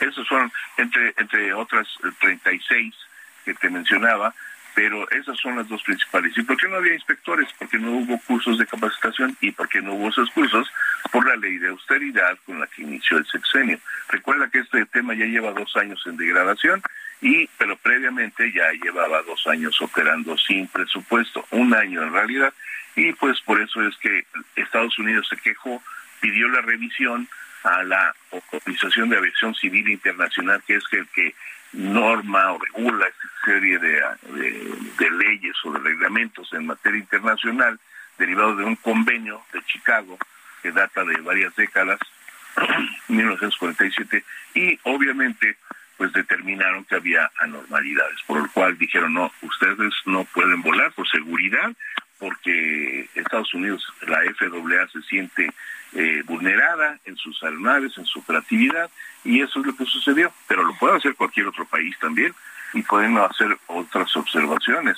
En octubre pasado ya se habían hecho una revisión técnica para precisamente tratar de levantar esto. ¿Y qué crees? Adicionaron otras observaciones. Bueno, Fernando Gómez, analista de aeropuertos y negocios, gracias como siempre por tomar nuestra llamada. Buenos días. No, gracias a ustedes. Buenos días. Y para que veas que sale cara la austeridad, pues resulta que quitas a los instructores de los cursos y te quedas sin la categoría 1 y esto le cuesta, por unos cuantos pesos, le cuesta miles de millones de dólares a la nación mexicana. Vamos con otro. Vamos con otros temas cuando son las ocho con dieciséis minutos. La consejera presidente del Instituto Nacional Electoral, Guadalupe Tadei, ordenó al organismo perdón, ordenó al organismo comenzar a elaborar sus anteproyectos de presupuesto para 2024. Dijo que no se pueden repetir los errores del pasado. Vamos a conversar con Claudia Zavala, consejera del Instituto Nacional Electoral. Claudia, gracias por conversar con nosotros. Cuéntanos cuál es el mensaje que está dando la consejera presidenta eh, Guadalupe Tadei. Muy buenos días, Sergio Lupita. Les saludo con mucho gusto a ustedes y a la audiencia, por supuesto. A ver, yo creo que hay que tomar en consideración un punto muy relevante. En el INE, el, el proceso de presupuestación tiene una formación colectiva, Sergio. Siempre es desde la base, eh, vemos cuáles son las necesidades y a partir de esas necesidades lo vamos haciendo conforme lo dice toda nuestra normativa interna. Entonces creo que es importante que no se pierda de vista esta situación porque el proceso de presupuestación del INE siempre tiene este carácter colectivo. Y, creo que es algo muy importante también aclarar en el INE nunca hemos utilizado una práctica, al menos desde que yo estoy en el INE, una práctica que tenga que ver con incrementar el presupuesto previendo recortes. Eso no lo hemos hecho, al contrario, siempre las necesidades son mayores, pero justo con los parámetros que da Hacienda, con los parámetros de nuestra normativa, lo que el Consejo General, que es el órgano colegiado que decide qué solicitud vamos a hacer, siempre lo que revisa es, bueno, ¿y cuánto podemos eficientar y cuánto menos podemos pedir? Entonces, eso es un tema muy relevante porque si bien eh, yo creo que no, en, algunas otras partes existieron o existen esas prácticas, en el INE nunca las hemos eh, realizado. Y a partir de eso también es importante porque los, eh, los reportes que hemos tenido, que han ido incrementando, lo que genera es que nosotros queremos ejerciendo el presupuesto con un déficit presupuestal y a partir del año con los ahorros o con las políticas que implementamos para nosotros alcanzar eh, a, salir el año con el con el presupuesto asignado, pues es como operamos. Pero es así que, por ejemplo, hemos implementado políticas eh, pues ya varios años de aquellas vacantes que puestos o cargos que se encontraban vacantes, no los ocupábamos para poder seguir generando economías y poder salir eh, con, nuestro gasto al año. Oye, Claudia, perdón que te perdón que te interrumpa, pero los ciudadanos piensan que se están ahogando en la abundancia y en la riqueza en el Instituto Nacional Electoral, según lo menciona el presidente. No, Lupita, pues mire, es que la verdad es que el Instituto Nacional Electoral tiene muchas funciones asignadas, muchas, muchas. Y no solo es la función electoral que implica hacer procesos electorales. Y cada una de esas funciones las podemos explicar y las hemos explicado puntualmente en el presupuesto. ¿Para qué queremos hacer cada cosa? Un ejercicio que hicimos para explicar el presupuesto del año pasado, por ejemplo, fue cuánto se asigna por cada área y cada área simplemente el registro federal de electores, que es el que se encarga, pues tenemos una credencial, una credencial que no tiene costo para el ciudadano, pero sí tiene un costo para el Estado mexicano a través del INE.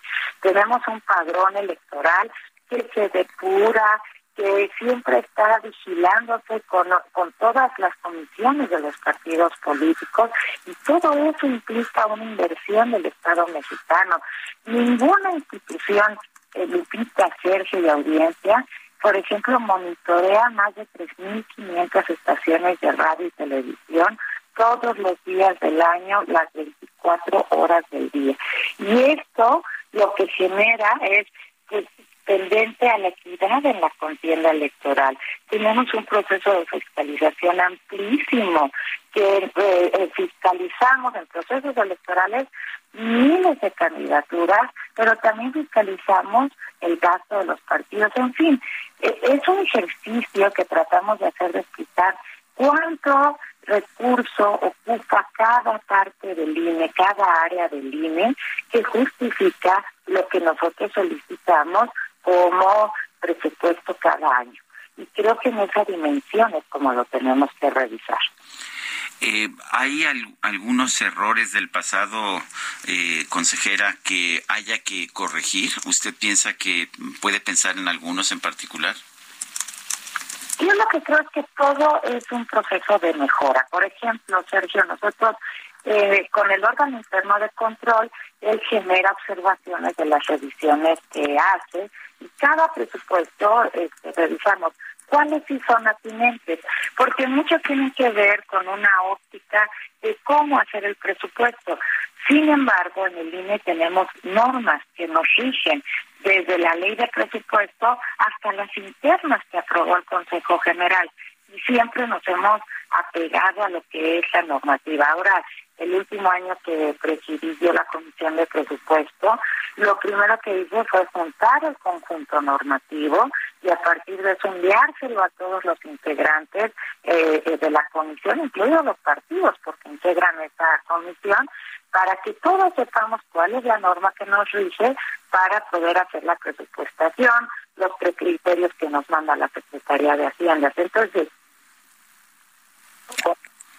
y sin duda siempre vamos a tener un espacio de mejora, porque así lo hacemos cada año en el INE. Esto, esto, y la experiencia nos va generando nuevas formas para poder atenderlas en la siguiente presupuestación. Y hoy, por ejemplo, pues se incorporarán nuevas visiones. También eso es importante frente a la renovación del órgano colegiado. Y eso creo que es lo que va abonando al trabajo colectivo que hace el INE. Pero siempre, y eso sí se lo puedo garantizar, lo hemos hecho en estricto apego a las reglas que nos rigen. Eh, Claudia, ¿los sueldos de los consejeros eran el problema en eh, el presupuesto de, del instituto?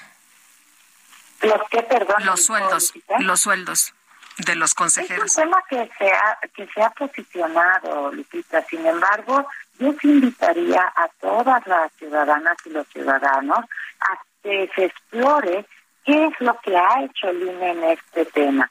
El, el tema es que nosotros hemos planteado una cuestión constitucional y eh, se nos ha concedido la razón en una parte. ¿Cuál es la, la remuneración que el presidente de la República eh, tiene. Nosotros hemos acudido, la Suprema Corte de Justicia de la Nación le dio una orden al Poder Legislativo para que integre todos los conceptos y a partir de eso se pueda fijar cuál es la remuneración del presidente de la República y a partir de ahí ver lo, lo que dice el artículo 127 de la Constitución pero siempre hemos estado cumpliendo con ese artículo 127 de la Constitución. Bueno, pues yo quiero agradecerle, Claudia Zavala, consejera del INE, por haber conversado con nosotros. Y agradecida soy yo, Sergio Lupita, por este espacio. Que tengan todas y todos muy buenos días. Gracias, buenos días. Vamos a una pausa y regresamos.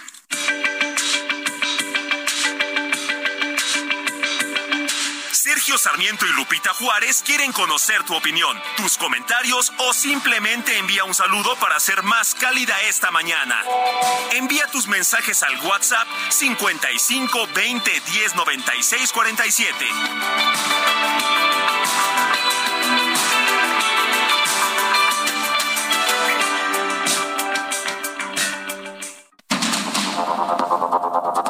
Continuamos con Sergio Sarmiento y Lupita Juárez por el Heraldo Radio.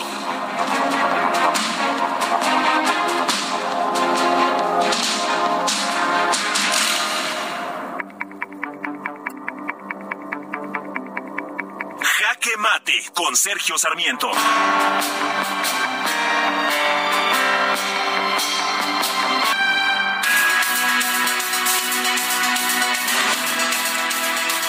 Que vimos en el mes de abril, tanto en la Cámara de Diputados como en el Senado, es un asalto a la democracia. Es cierto que las mayorías tienen derecho a votar de conformidad con estas mayorías, pero tienen que hacerlo con respeto a la ley. Lo que vimos no fue un proceso legislativo. Quienes votaron a favor de las iniciativas del presidente, abiertamente por instrucciones del presidente, dispensaron todos los trámites. No hubo, como dice en los procedimientos parlamentarios, una lectura previa en comisiones, no hubo dictámenes, no hubo tampoco una lectura, eh, de hecho, en, el propio proceso de votación en el Pleno.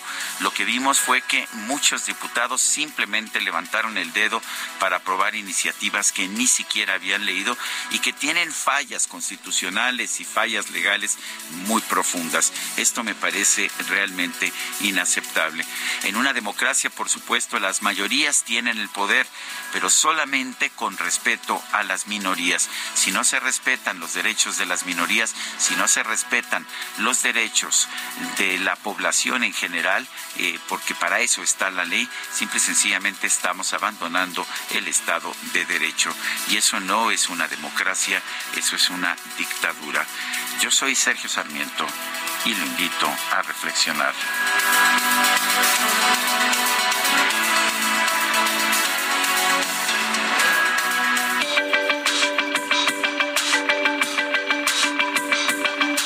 Sergio Sarmiento, tu opinión es importante. Escríbele a Twitter en arroba Sergio Sarmiento. No sé, no sé qué fue lo que me hizo, pero llegó a mi vida así sin pedir permiso. Poco a poco se coló, oye qué bien se acomodó, espacio y un lugar, sabía bien que se iba a quedar ahí Lisbeth. Atención, les habla la policía. ¿Cómo fue? No la hagas, Quique, que apenas andamos agarrando vuelo. Yo siempre tuve muchas, muchas relaciones. Siempre presumí de rompecorazones. Creí que nadie me iba a sofocar. Oye, muy buenos músicos los de Van Van, ¿eh? Son extraordinarios Sí, músicos todos, espectaculares. eh, eh, realmente de lo mejor que hay, Juan Formel, que les, pues que les daba unidad, falleció el primero de mayo de 2014. ¿Cómo se llama? Esto se llama Ella tiene algo que no sé. Ah, ya sabes, estas mujeres que tienen algo que no sé qué. Es que no sé qué, qué, qué sé yo. Que pues bueno, ¿qué te puedo decir? Haciendo el amor hasta el otro día. Bueno, en los mensajes Jorge Varela nos dice buenos días, nada nos impide escucharlos independientemente del día. Bueno, hasta hoy espero que el gobierno no impida este derecho. No la haga, don Jorge. Cuídense, los necesitamos. Saludos a don Jorge Varela. Bueno, dice otra persona, bueno, lo que ha dicho el presidente es que, que salen tumores si escucha Salen usted tumores. a Sergio Lupita, pero bueno, no se preocupe que creo que el presidente no presentó comprobación médica de ello. Dice otra persona, buen día, Lupita y Sergio, me encanta la salsa, gracias por la música de hoy. Saludos desde Torreón, Coahuila, Brenda Moreno. Bueno, no ha presentado comprobación de su estado de salud y eso que lo prometió, ¿eh? Prometió que lo haría público. Pero bueno, eh, nos dice Julia Martínez desde Cancún, buenos días, queridos Lupita y Sergio. Yo también trabajo hoy, bendito Dios, que tengo que hacer a mis 78 años. Feliz de amanecer día a día. Mando un gran abrazo a ustedes que trabajan para que yo esté bien informada. Muchas gracias por su profesionalismo y entrega a su tarea. Muchas bendiciones. Soy Julia Martínez desde Cancún. Doña Julia, invítenos. Invítenos allá a Cancún. Bueno, son las ocho con treinta y cinco. La Secretaría de Desarrollo Económico de la Ciudad de México estimó una derrama económica de cuatro mil setecientos cincuenta y siete millones de pesos en la capital del país por los festejos del Día del Niño. Fernanda García, cuéntanos adelante. Así es, Sergio Lupita, con las actividades deportivas, culturales, gastronómicas y de entretenimiento generales, con motivo de la celebración del Día del Niño y la Niña, que se conmemora. Hey, I'm Ryan Reynolds. At Mint Mobile, we like to do the opposite of what Big Wireless does. They charge you a lot, we charge you a little. So naturally, when they announced they'd be raising their prices due to inflation, we decided to deflate our prices due to not hating you. That's right. We're cutting the price of Mint Unlimited from $30 a month to just $15 a month. Give it a try at mintmobile.com slash switch. $45 upfront for three months plus taxes and fees. Promo rate for new customers for limited time. Unlimited more than 40 gigabytes per month. Slows. Full terms at mintmobile.com. Este 30 de abril, la Secretaría de Desarrollo Económico de la Ciudad de México estimó una derrama económica de 4.757 millones de pesos en la capital del país. El titular de la dependencia, Fadlala Acabani, indicó que los establecimientos que más resultaron beneficiados por los festejos son restaurantes, dulcerías, cines, jugueterías, tiendas de ropa y el comercio en general de artículos electrónicos y cómputo. Además, en comparación anual, la derrama económica pronosticada en 2023 supera en 32% lo registrado en 2022. Acabani también informó que los 26.886 negocios favorecidos por las ganancias producidas el 30 de abril dan empleo a 196.435 personas que laboran principalmente en el sector servicios. Ante ello, la SEDECO invitó a la ciudadanía a realizar sus compras en establecimientos ubicados al interior de las colonias, mercados públicos, tianguis, mercados sobre ruedas, así como los negocios del barrio, así como los negocios del barrio al con el objetivo de impulsar la economía local. Así como en negocios de barrio con el objetivo de impulsar la economía local. Con información. Bueno, este, vámonos con Gabriela Montejano, dos niñas y dos mujeres Ay, no, esto estuvo, estuvo terrible. Em, la violencia no paga. Fíjese que fueron asesinadas. Eh, estaban en su casa, estaban durmiendo, fíjese, en Apaseo el Grande allá en Guanajuato. Y Gabriela Montejano, tienes todos los detalles. Cuéntanos. Lupita, muy buenos días. Pues sí, dos niñas de 7 y 11 años de edad y dos mujeres de 54 y 28 años fueron asesinadas mientras dormían en su casa en Apaseo el Grande. Una quinta víctima de 21 años resultó herida y fue trasladada grave al hospital a recibir atención médica.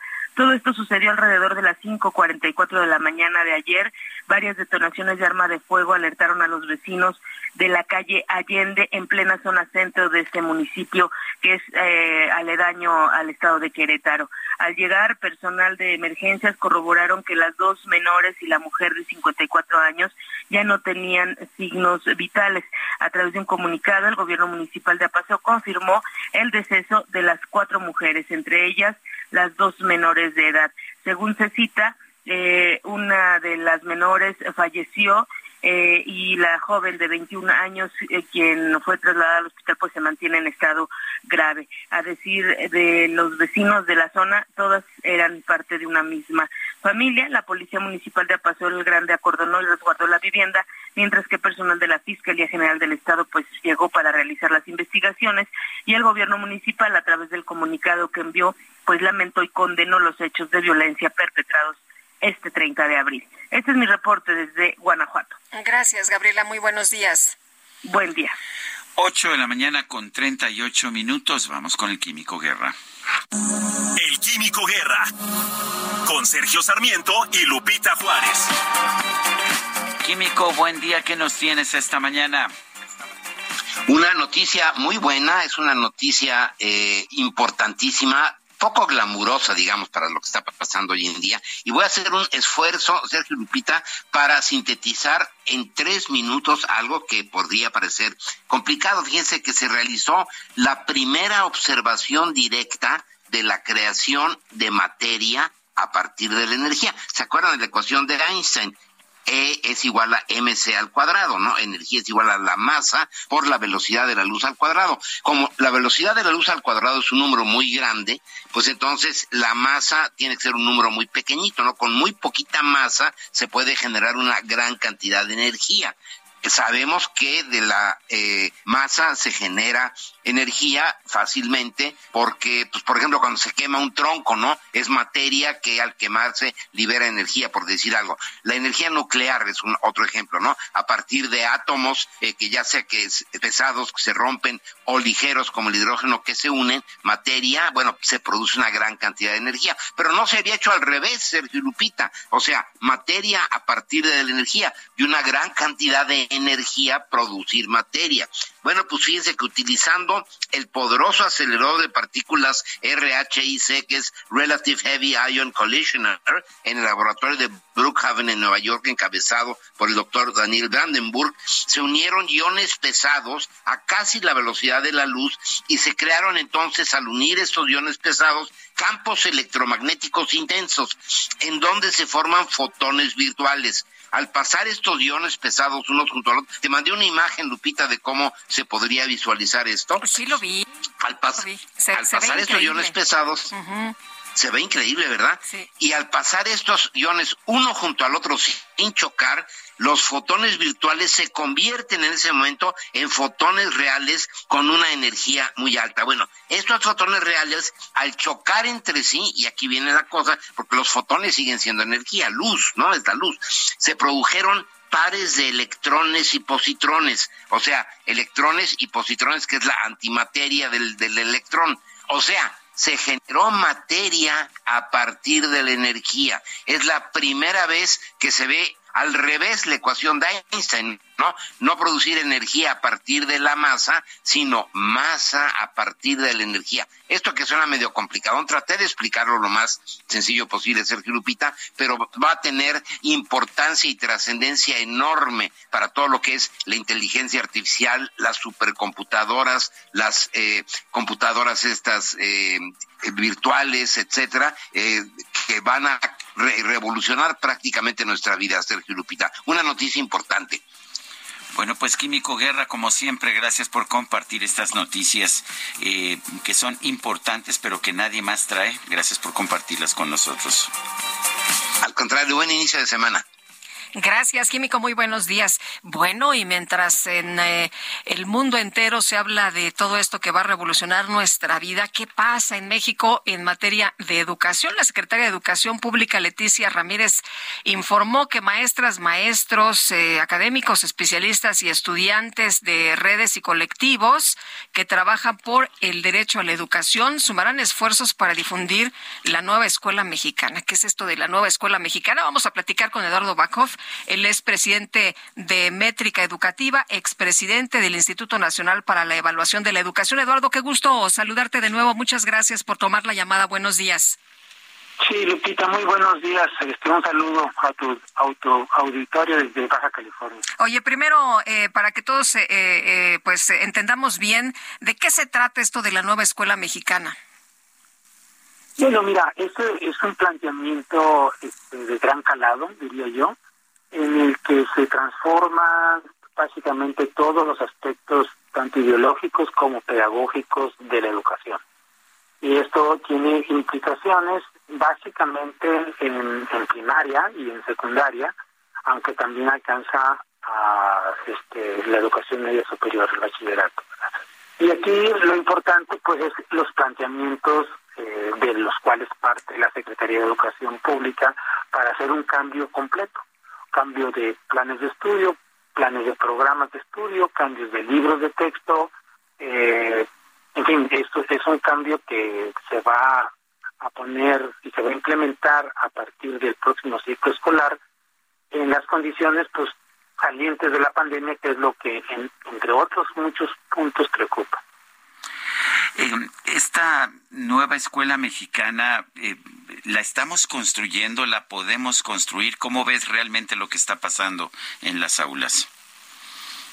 Pues mira, este Sergio, yo diría que es una apuesta muy atrevida, muy riesgosa eh, para México, porque trastoca, digamos, los principios pedagógicos a los que han estado acostumbrados los maestros por, por décadas, ¿verdad? Eh, digamos, una parte importante, para poner un ejemplo, es que el estudiante ya no va a ser el centro de atención eh, de, y, garantizar básicamente la adquisición de aprendizaje de los estudiantes, sino más bien el grupo de estudiantes va a ser el centro de atención. Y la escuela tampoco va a ser el lugar donde se prioriza el, el proceso de enseñanza-aprendizaje, sino van a ser las comunidades es decir, el exterior de las escuelas, los, el contexto en donde se encuentran las escuelas, eh, en, donde se va a llevar o donde se pretende que se lleve a cabo eh, gran parte del proceso educativo.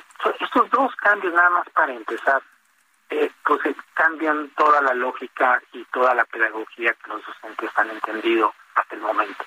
Eduardo, ¿esto nos hace más competitivos, nos hace mejores, nos eh, va a igualar a otros eh, países del mundo donde hay buena educación?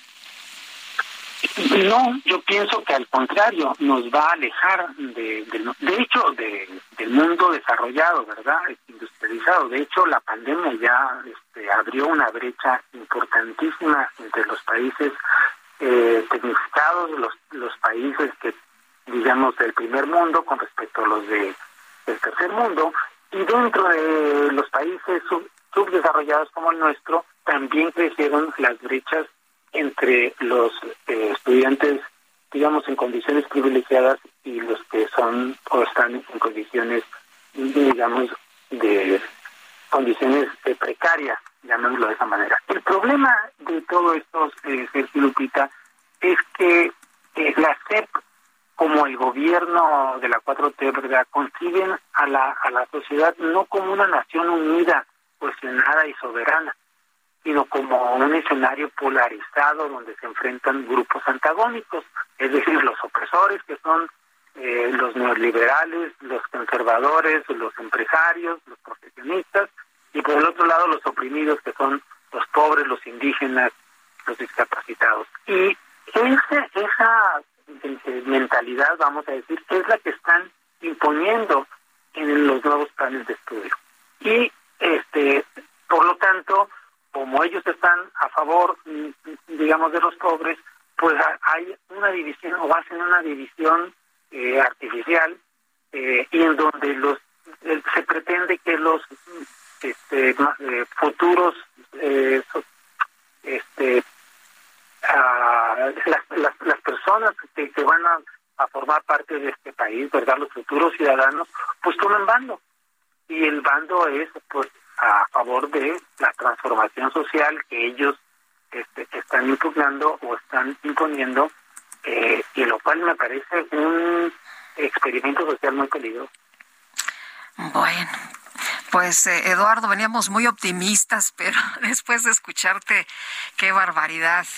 Eh, no sé qué, qué, qué vamos a, qué, destino, qué rumbo vamos a tomar como país, pero te agradecemos por lo pronto que puedas platicar con nosotros y que nos des el, el panorama que tienes sobre este tema.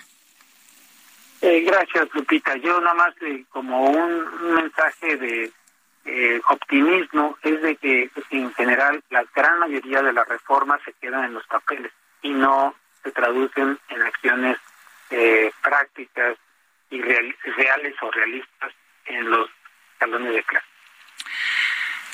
Bueno, pues Eduardo, muchas gracias. Muy buenos días. Hasta luego y, muy amable por su entrevista. Hasta luego. Bueno, pues el peso se sigue fortaleciendo en los mercados internacionales. En estos momentos eh, se encuentra en 17.9301, sí, 17.9301 pesos por dólar. Está ganando eh, 7 centavos. Eh, esta mañana empezó en 18, 18.00, está ganando 7 centavos el peso frente al dólar. Y bueno, pues esto es una buena noticia. En el último año, a lo largo del último año, el peso se ha fortalecido en 7.8% frente al dólar.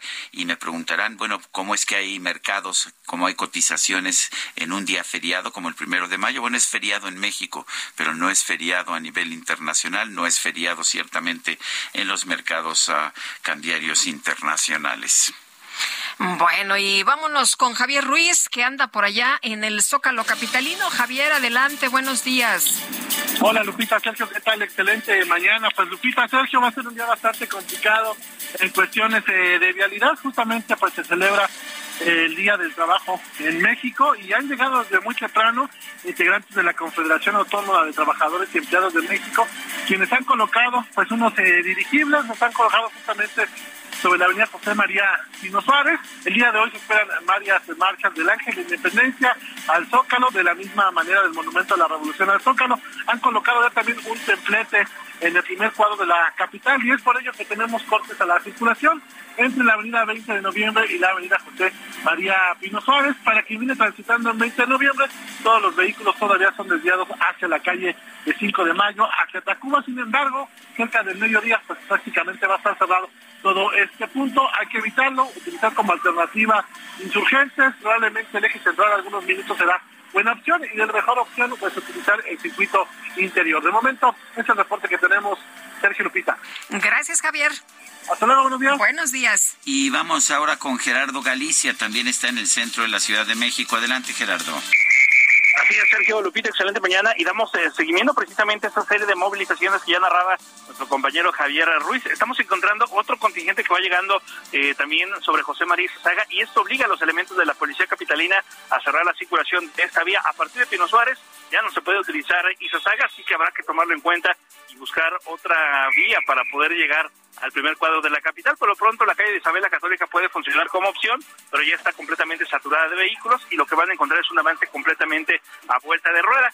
si van o ya transitan sobre esta saga, el avance es constante por lo menos hasta el ex central y nosotros nos estamos moviendo hacia la columna del Ángel de la Independencia, donde ya tenemos reunidas por lo menos 600 personas y podrían marchar en los próximos minutos. Por lo pronto es el reporte, seguimos muy atentos. Gerardo Galicia, muchísimas gracias. Los obispos del Estado de México invitaron a los habitantes de, pues, a, a, emitir su voto, que será la jornada electoral, como usted sabe, el próximo 4 de junio. Dicen que es un deber cívico y de conciencia. Itzel González, cuéntanos. Sergio Lupita, muy buenos días. Los obispos del Estado de México expresaron que es importante que los pobladores salgan este 4 de junio a emitir su voto para elegir a quién dirigirá el Estado de México durante los próximos seis años, puesto que es un deber cívico y de conciencia. Añadieron que se encuentran felices porque en esta ocasión son dos mujeres las candidatas para gobernar, ambas en coalición con diferentes partidos políticos, de manera que son las únicas contendientes. Recalcaron que el voto tiene que ser razonado, libre y secreto e invitaron al pueblo a que conozcan lo que las candidatas piensan acerca de la familia y la vida religiosa para que sean garantizados los derechos, valores y libertades, que sus propuestas sean afines a la luz del Evangelio y de la doctrina social de la Iglesia. Por último, los obispos pidieron a las candidatas que realicen una campaña que permita valorar una mejor opción, que sean creíbles y cercanas a la población, además que eviten campañas de descalificación y ofensa, ya que es de suma importancia estar comprometidas con la comunidad mediante la transparencia y justicia, recalcando que no es necesario convencer al electorado haciendo promesas que no podrán cumplir. Esta es la información. Gracias, Itzel. Buenos días. Bueno, y en otros temas, uh, ya sabe usted que estos, estas desapariciones de mujeres se han convertido en, en algo que que ocurre de manera consuetudinaria en nuestro país. Bueno, pues eh, fue localizado el cuerpo de Diana Guadalupe Peña Calvillo, la joven conductora que desapareció el 24 de abril tras salir de su casa en Coacalco rumbo a su trabajo. Esto lo han confirmado las autoridades de la Fiscalía General de Justicia del Estado de México. A mediodía de este domingo, autoridades de la Secretaría de Protección y Auxilio Ciudadano de Cuernavaca en Morelos informaron que Diana Guadalupe había sido localizada allá en Huitzilac, en el estado de Morelos. Pues otra víctima más eh, y realmente pues algo que nos debería eh, generar uh, un fuerte rechazo. Eh, elementos de la CEPRAC en coordinación con SEDENA, la CEPRAC es la Secretaría de Protección de Cuernavaca, localizaron a Diana Guadalupe Peña Calvillo, reportada como desaparecida el pasado 24 de abril del 2023 en Coacalco, México. Es lo que informaron las autoridades de Cuernavaca. La joven conductora fue encontrada en la colonia Santa María Aguacatitlán en Cuernavaca. Tenía 33 años. Son las 8.54. Nuestro número para que nos mande mensajes de WhatsApp es el 55 2010 9647. Regresamos. A veces caprichosa, un primor cuando tú quieres.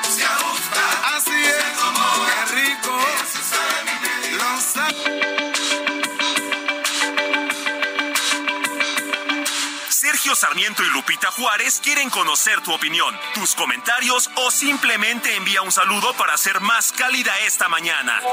Envía tus mensajes al WhatsApp 55 20 10 96 47.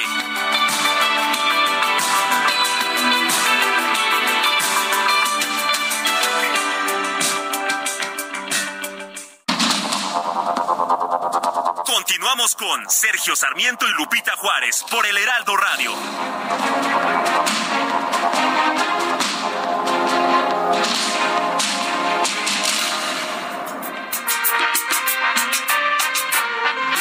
No pretendo hacer un cuento ni decir que me atormento.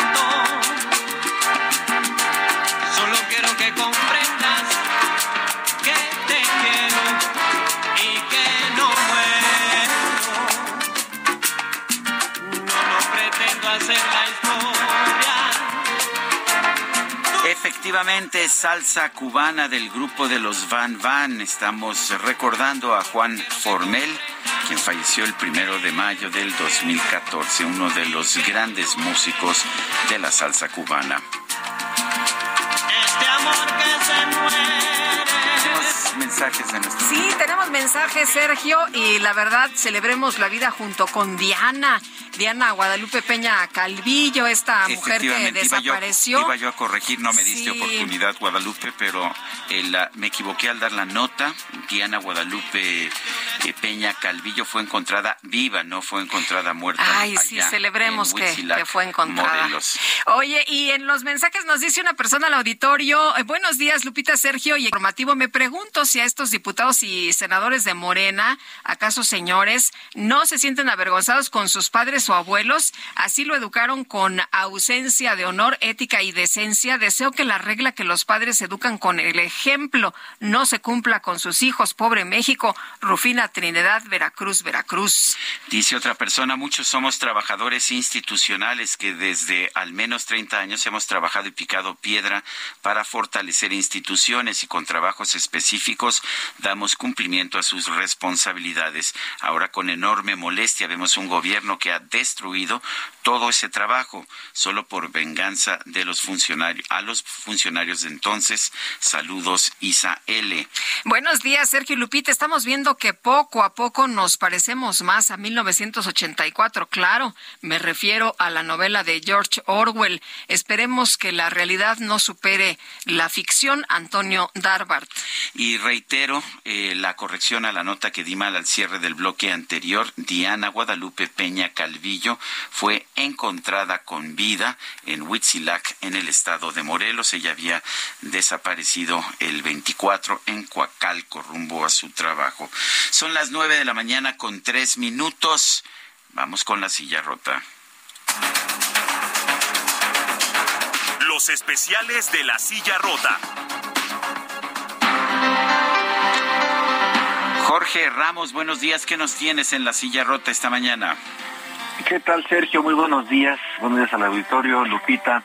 Pues fíjate, Sergio, que Tania Hernández es ingeniera en geología por el Instituto Politécnico Nacional y desde que terminó su carrera se dedicó pues a buscar trabajo. Como miles de mexicanos recién egresados, tocó puertas, pero la falta de oportunidades la llevaron a abandonar el país y buscar un futuro en Australia lejos de su familia y de sus amigos. Y fíjate, Sergio, la, la historia de Tania que les contamos hoy en la silla rota, pues toca algunos aspectos, en particular hoy que se conmemora el Día del Trabajo y también otro tema que eh, últimamente no se ha abordado demasiado y que tiene que ver con eh, la fuga de cerebros, es decir, aquellas personas calificadas que eh, se van a otros países a desarrollar sus conocimientos por la falta de oportunidades aquí en México y sobre todo, pues también si recordamos que este fin de semana se aprobó una nueva ley de ciencia que pues acaba con lo que era antes el CONACYT y pues una lucha que se había dado desde hace más de 40 años en el ámbito de la ciencia para aquellos que se quieren desarrollar en estos terrenos. Así que los invitamos, Sergio, a leer esta historia de Tania en La Silla Rota. Muy bien, gracias Jorge Ramos. Muy buenos días. El Consejo General del Instituto Nacional Electoral aprobó por unanimidad otorgar el registro a ocho agrupaciones políticas nacionales, de las cuales seis, escuche usted bien, ¿eh? son ocho, pero seis son afines a la cuarta transformación. Incluso Humanismo Mexicano la dirigen legisladores federales de Morena, que por cierto se destacó el día de ayer que son cercanos a la Iglesia La Luz del Mundo, que está constituida por 25 mil personas y que llamó mucho la atención porque su dirigente eh, pues está detenido allá en los Estados Unidos acusado de haber abusado de menores. Eh, y bueno, pues el diputado federal de Morena y presidente de la Comisión de Salud, Manuel Reyes, es uno de los dirigentes de esta asociación, así como Hamlet García y Fabio Castellanos, también legislador de ese partido político. Manuel Reyes festejó en sus redes sociales que eh, dijo comprometidos con la democracia democracia y el bienestar del pueblo mexicano fue la que más apoyos recibió, por eso y más es un honor ser su presidente. Otras de las organizaciones que recibieron su registro son Alianza Patriótica Nacional, eh, Demócrata Liberal, 5 de Mayo, Movimiento Reformador con Causa Social, que siga la democracia, Movimiento Arcoíris por México y Frente por la Cuarta Transformación. Así que, bueno, pues se da eh, luz verde a estos eh, nuevos que son cercanos a Morena y pues serán nada más los nombres distintos, ¿no? De estas agrupaciones políticas, pero pues siguen siendo de los mismos. El secretario de Relaciones Exteriores, Marcelo Ebrar, afirmó que es una falta de respeto a la gente decir que ya hay una favorita a la gente, hay que preguntarles lo que dice el secretario. Noemí Gutiérrez nos tiene la información. Adelante, Noemí. Sergio Lupita, muy buenos días. Comentarles que el canciller Marcelo Ebrard estuvo este fin de semana en Veracruz. En conferencia de prensa desde el puerto este domingo llamó a la dirigencia de Morena a definir las reglas para 2024. Afirmó que es una falta de respeto a la gente decir que ya existe una favorita. Eso de que alguien es favorito es una falta de respeto a la gente, porque a la gente hay que preguntarle, ¿no? O sea, una de dos, o alguien cuesta o hay favorita. No se pueden las dos cosas. Y para saber si es favorita, pues hay que preguntarle al pueblo. Para eso venimos hoy. O favorito también. Recordó que en diciembre le entregó una carta a Mario Delgado, dirigente de Morena, en donde le planteó que los aspirantes se separen del cargo, que la encuesta sea con una sola pregunta y que haya debates. Todos tenemos derecho de ir a los estados. Yo lo que planteo es que tenemos una obligación ética muy, muy alta. Nosotros no podemos simular porque llevamos muchos años combatiendo eso. Acompañado de la senadora Malu Micher, el canciller indicó que el presidente Andrés Manuel López Obrador ha dicho que será mediante una encuesta y no por dedazo que se defina el candidato. La encuesta es de, de veras y va, y la vamos a defender. Y es obligación de Morena cumplir eso. Ya han hecho mutis diciembre, enero, febrero, marzo, abril. Entonces, no lo han convocado. Yo pienso que eso ya se debe de convocar. Bueno, eso dijo ahora el presidente del partido, que ya se convoque a los representantes, a nosotros, y podamos discutir esto cara a cara. El canciller Marcelo Ebrard aprovechó su visita en Veracruz para promocionar su libro El Camino de México. Sergio Lupita, hasta aquí mi reporte. Noemí Gutiérrez, muchas gracias. Bueno, ¿y dónde anduvo la jefa de gobierno? Vamos con Fernanda García, adelante.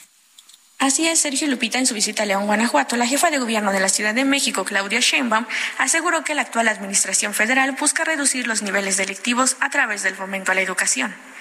Frente a los asistentes a la ponencia Políticas de Gobierno al Servicio del Pueblo, la mandataria capitalina señaló que gracias a dichos valores, la capital del país logró reducir su incidencia delictiva a la mitad, ya que en 2019 se tenían cerca de seis homicidios al día y hoy la cifra se mantiene a menos de dos. A la par aseguró que los gobiernos están para mejorar las condiciones de vida de los que menos tienen, disminuir desigualdades y construir derechos. Por ello destacó que en la Ciudad de México se busca acertar la cultura, el deporte y la equidad a toda la población, por lo que destacó la importancia de mi beca para empezar, la cual se entregará a niños de preescolar, primaria, secundaria que estudian en escuelas públicas. Además enfatizó la creación de dos universidades públicas, dos teleféricos urbanos que van en la parte más alta de la Ciudad de México al metro de la capital, la construcción de un segundo piso para el trolebús y la renovación del metro y la renovación del metro y la inversión en parques. A la par, invitó a los asistentes a seguir trabajando para lograr equidad en todos los aspectos de la vida y cumplir los sueños que se proponga. Con información de Frida Valencia, Fernanda García.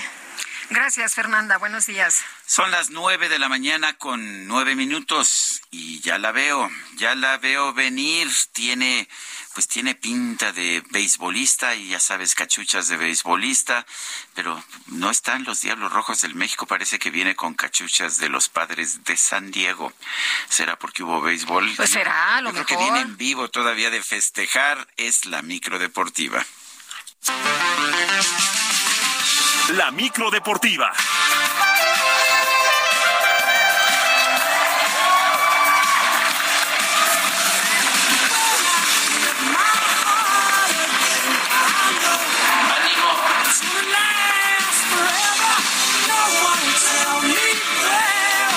Julio Romero, bienvenido con todo y tu micro deportiva.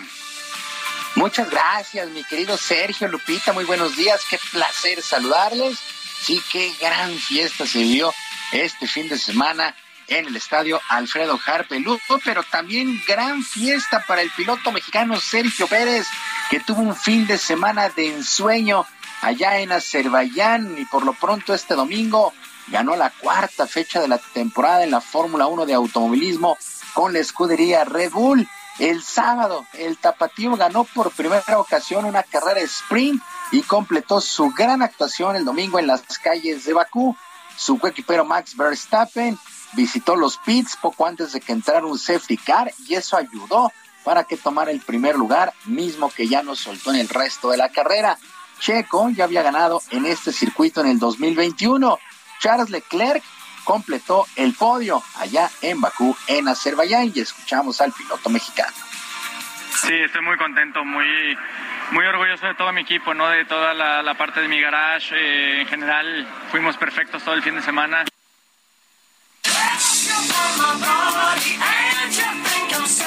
Así sucedió, fueron perfectos todo este fin de semana.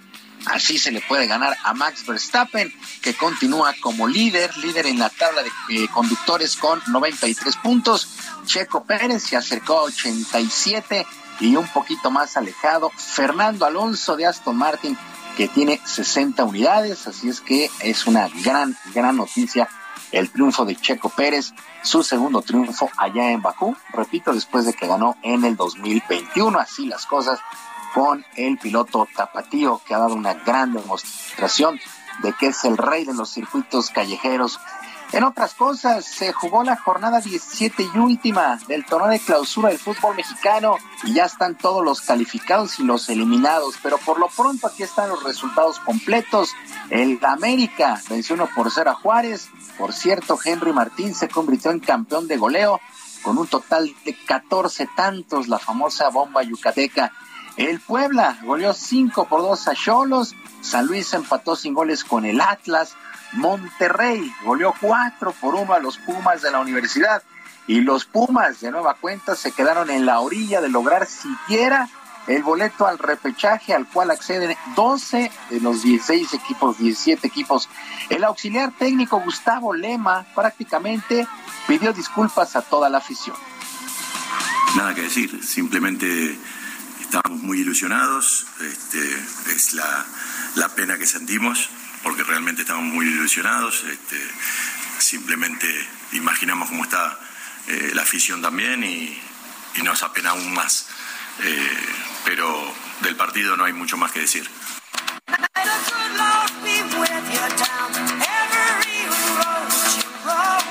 Gustavo Lema, auxiliar técnico de Antonio el Turco Mohamed, el nuevo técnico de Pumas. La verdad es que hicieron lo que pudieron después de la desastrosa decisión de elegir a eh, Rafael Puente Jr. como director técnico. Lo corrieron después y ya no le alcanzó a este cuerpo técnico meterse al repechaje. Por lo menos Monterrey, por su parte, termina como superlíder. Las Chivas, las Chivas golearon 4 por 1 al Mazatlán. Por cierto, el conjunto mazatleco despidió a su técnico Rubén Omar Romano, que había sido contratado también a lo largo de la campaña. Por lo pronto, el técnico de Chivas, Beljo Paunovic, en su primera temporada en México, ha logrado la calificación directa a la liguilla y encarará por lógica su primera liguilla por el título que aparte de que tengo mis ideas eh, y, tengo muchísimas también, mucho apoyo y ideas de, nuestro cuerpo técnico, también pienso pedir eh, consejo a los, que, a los que han estado y han, han ganado, sobre todo en la liguilla mexicana, ¿no? que donde no tengo la experiencia, pero desde luego me voy a fijar para aprender todo lo que pueda de los, de los torneos pasados y de la gente que lo ha ganado.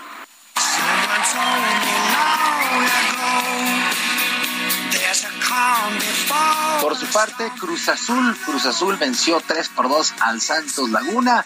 Toluca, Toluca 3 por 0 sobre el Necaxa.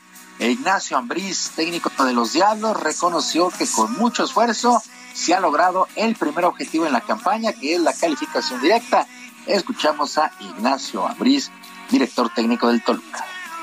Pero creo que hoy el, el equipo es consciente de lo que nos estábamos jugando eh, creo que es aplaudible hoy que hayamos quedado en cuarto lugar. Hemos hecho un buen torneo, 32 puntos cerca de Chivas de América, algo lejos de Monterrey. La verdad que ha hecho un gran torneo. Pero eso siempre digo que es producto del trabajo de los jugadores, del compromiso.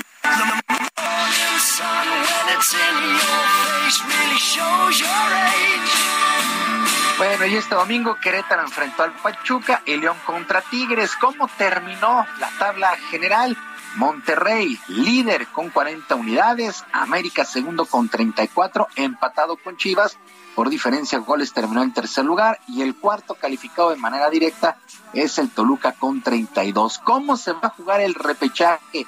Pachuca estará enfrentando al Santos Laguna, los Esmeraldas de León al San Luis, Tigres frente a la Franca del Puebla y la máquina celeste de Cruz Azul se estará viendo las caras ante los rojinegros del Atlas. Repito, el repechaje Pachuca Santos, León San Luis, Tigres Puebla, Cruz Azul Atlas serán los duelos de reclasificación. Mientras tanto, en el balompié internacional, el PSV se proclamó campeón de la Copa en los Países Bajos, derrotando al Ajax tres goles por dos en penaltis y en enfrentamiento de jugadores mexicanos. Eric Gutiérrez vio actividad por el PSV, mientras que Edson Álvarez y Jorge Sánchez jugaron por el Ajax. Por cierto, Edson Álvarez falló el tiro decisivo en esta final. Bueno, y nos pasamos rápidamente al béisbol de las grandes ligas porque los padres de San Diego se llevaron justamente por limpia la Mexico Series sobre los gigantes de San Francisco en el estadio Alfredo Harp, lo que ha significado la primera serie de temporada regular del béisbol de las grandes ligas en este inmueble. En un duelo de locura el sábado, los frailes ganaron 16 carreras por 11 con un total de 11 cuadrangulares. El día de ayer el picheo ya se asentó y San Diego vino de atrás para ganar seis carreras a cuatro. La fiesta fue total, tanto en las tribunas como en el terreno de juego. Uno de los jugadores que más eh, pues aclamaron los aficionados todo el fin de semana fue el tercera base dominicano de los padres, Manny Machado, quien se fue agradecido por el trato que han recibido todos. Sí, eh, gracias a Dios que nos dio la oportunidad de estar aquí, jugar, divertirnos, ganar un juego, eh, delante de la, gente de México. Eh, y, ¿sabes? Una ciudad muy bonita y, le doy gracias a Dios que, que, nos dé la oportunidad de venir a jugar un, juego de pelota aquí.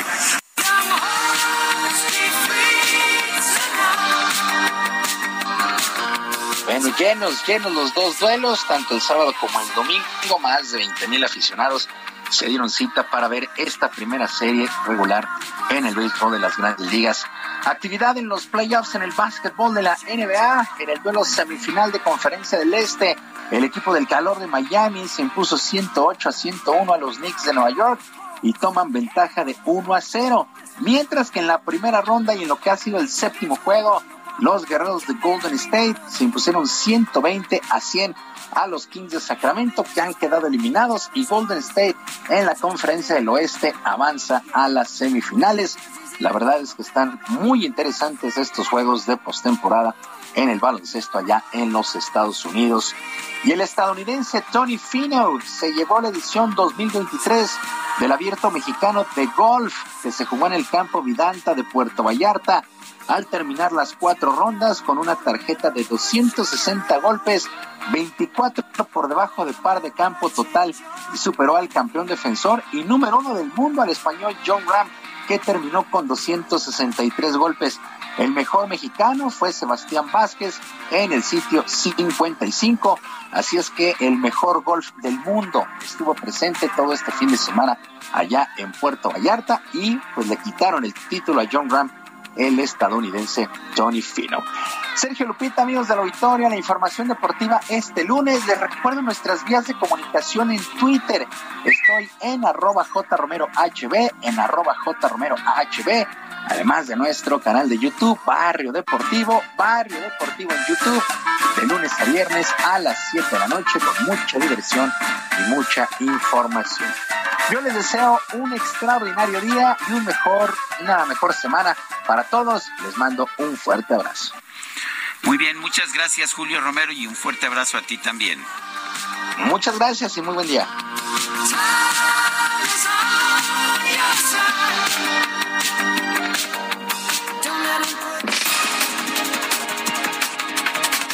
A un resumen de la información más importante. Desde Palacio Nacional, el presidente López Obrador aseguró que su gobierno no prevé que México vaya a enfrentar una crisis económica en 2023 o 2024. Puedo decirle a los mexicanos con absoluta seguridad que no estamos nosotros avisorando ninguna crisis económica o financiera este año ni el otro. Y se descarta que en el futuro se pueda presentar una crisis como las que han habido en los cambios de gobierno. Por bueno, y por otro lado, el presidente anunció que se van a abrir nuevos vuelos desde el Aeropuerto Internacional Felipe Ángeles. Destacó que su gobierno ya trabaja en las acciones para recuperar la categoría 1 en seguridad aérea. Buenas noticias de nuevos vuelos del Aeropuerto Felipe Ángeles. También ya de el permiso para volar a Estados Unidos, este que se obtuvo del aeropuerto Felipe Ángeles y eh, cómo se están ya eh, mudando, cómo se están trasladando eh, los aviones o las líneas para el transporte de carga hacia el aeropuerto Felipe Ángeles. Las autoridades de Nayarit informaron que este domingo un autobús cayó a un barranco sobre la carretera Tepic-Nayarit con un saldo de por lo menos 18 personas muertas y 33 heridos. El Ministerio de Inteligencia de Irán acusó a los enemigos extranjeros y a los disidentes de fomentar el miedo ante las sospechas de envenenamiento de estudiantes en ese país presidente de Ucrania, Volodymyr Zelensky, aseguró que todos los militares rusos son terroristas y asesinos, no solo los mandos. Por ello advirtió que todos van a ser castigados. Las Fuerzas Armadas de Sudán anunciaron un acuerdo con el grupo paramilitar Fuerzas de Apoyo Rápido para establecer un cese al fuego humanitario por 72 horas para permitir el paso seguro de civiles. Soy, soy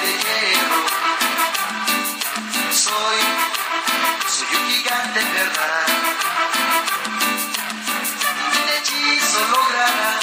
La empresa estadounidense Agility Robotics compartió un video de la exhibición de su nuevo robot humanoide Digit, capaz de trabajar acomodando cajas durante largas jornadas laborales. Sin embargo, después de 20 horas sin descanso, Digit se desplomó en el suelo. Algunos internautas aseguraron que el robot actuó exactamente como lo haría una persona muy cansada, pero la empresa calificó la demostración como un éxito.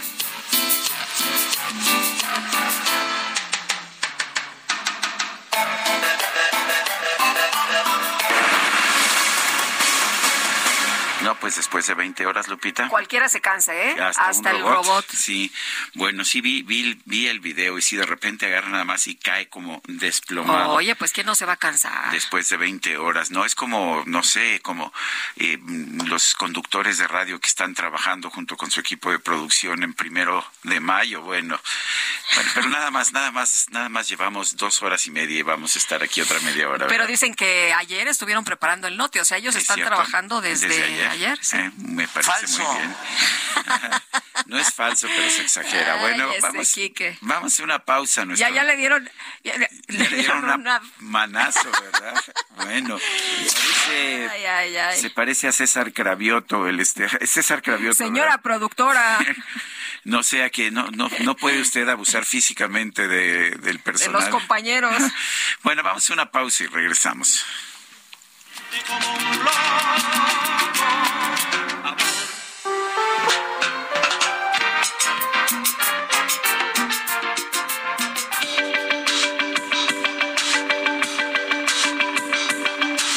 Sergio Sarmiento y Lupita Juárez quieren conocer tu opinión, tus comentarios o simplemente envía un saludo para ser más cálida esta mañana.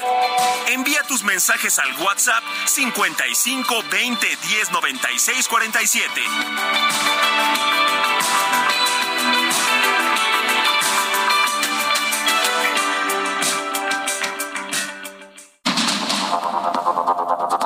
Continuamos con Sergio Sarmiento y Lupita Juárez por el Heraldo Radio.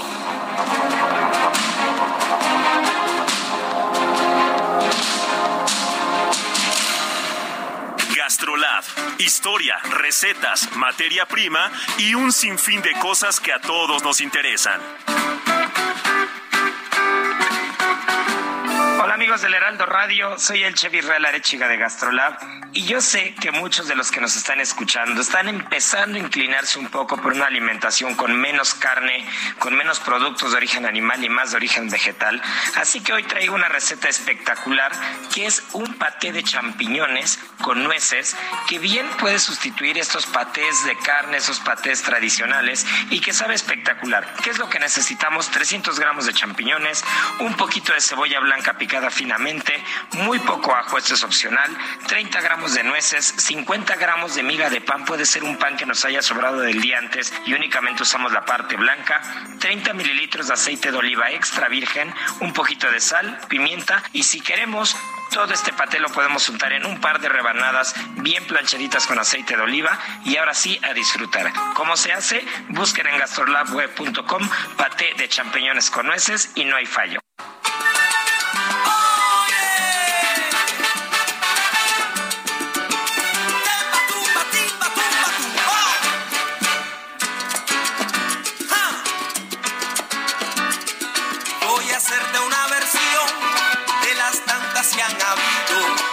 Mujeres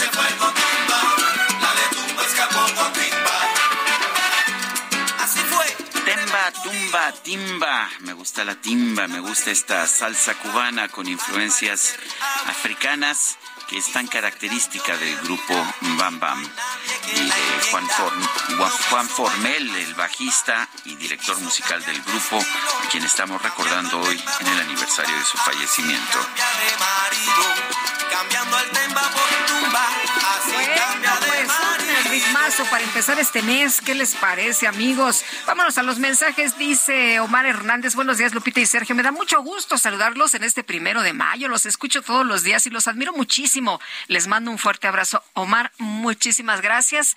Abrazo recibido. Dice otra persona, excelente mes de mayo para todos.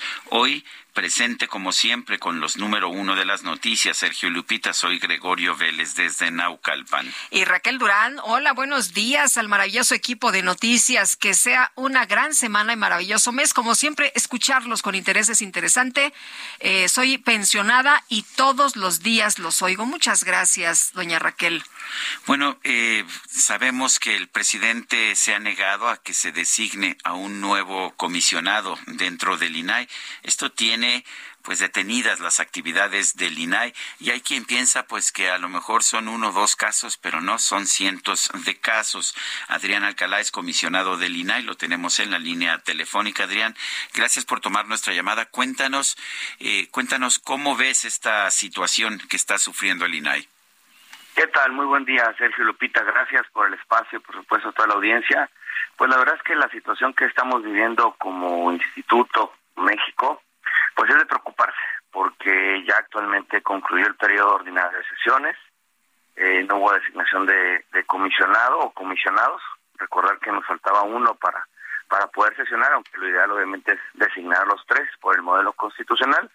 Eh, pues nosotros seguiremos trabajando, la verdad, Sergio y Lupita, como lo hemos venido haciendo, preparando los recursos de revisión, fomentando el- la cultura del acceso, pidiéndole a la gente que pregunte, que cuestione, que recurra a las respuestas que den los sujetos obligados, porque ellos tienen el deber de contestar los más de 8.240 sujetos obligados del territorio nacional y los 800 a nivel federal, obviamente tienen el deber de contestar y nosotros seguiremos tramitando todas las, las quejas, las, las, estas, las, los recursos que nos presentan los particulares hasta el momento en que podemos hacer lo que nosotros tenemos legalmente facultado hacer. Adrián, eh, se cumple un mes sin que el Pleno del INAI pueda sesionar.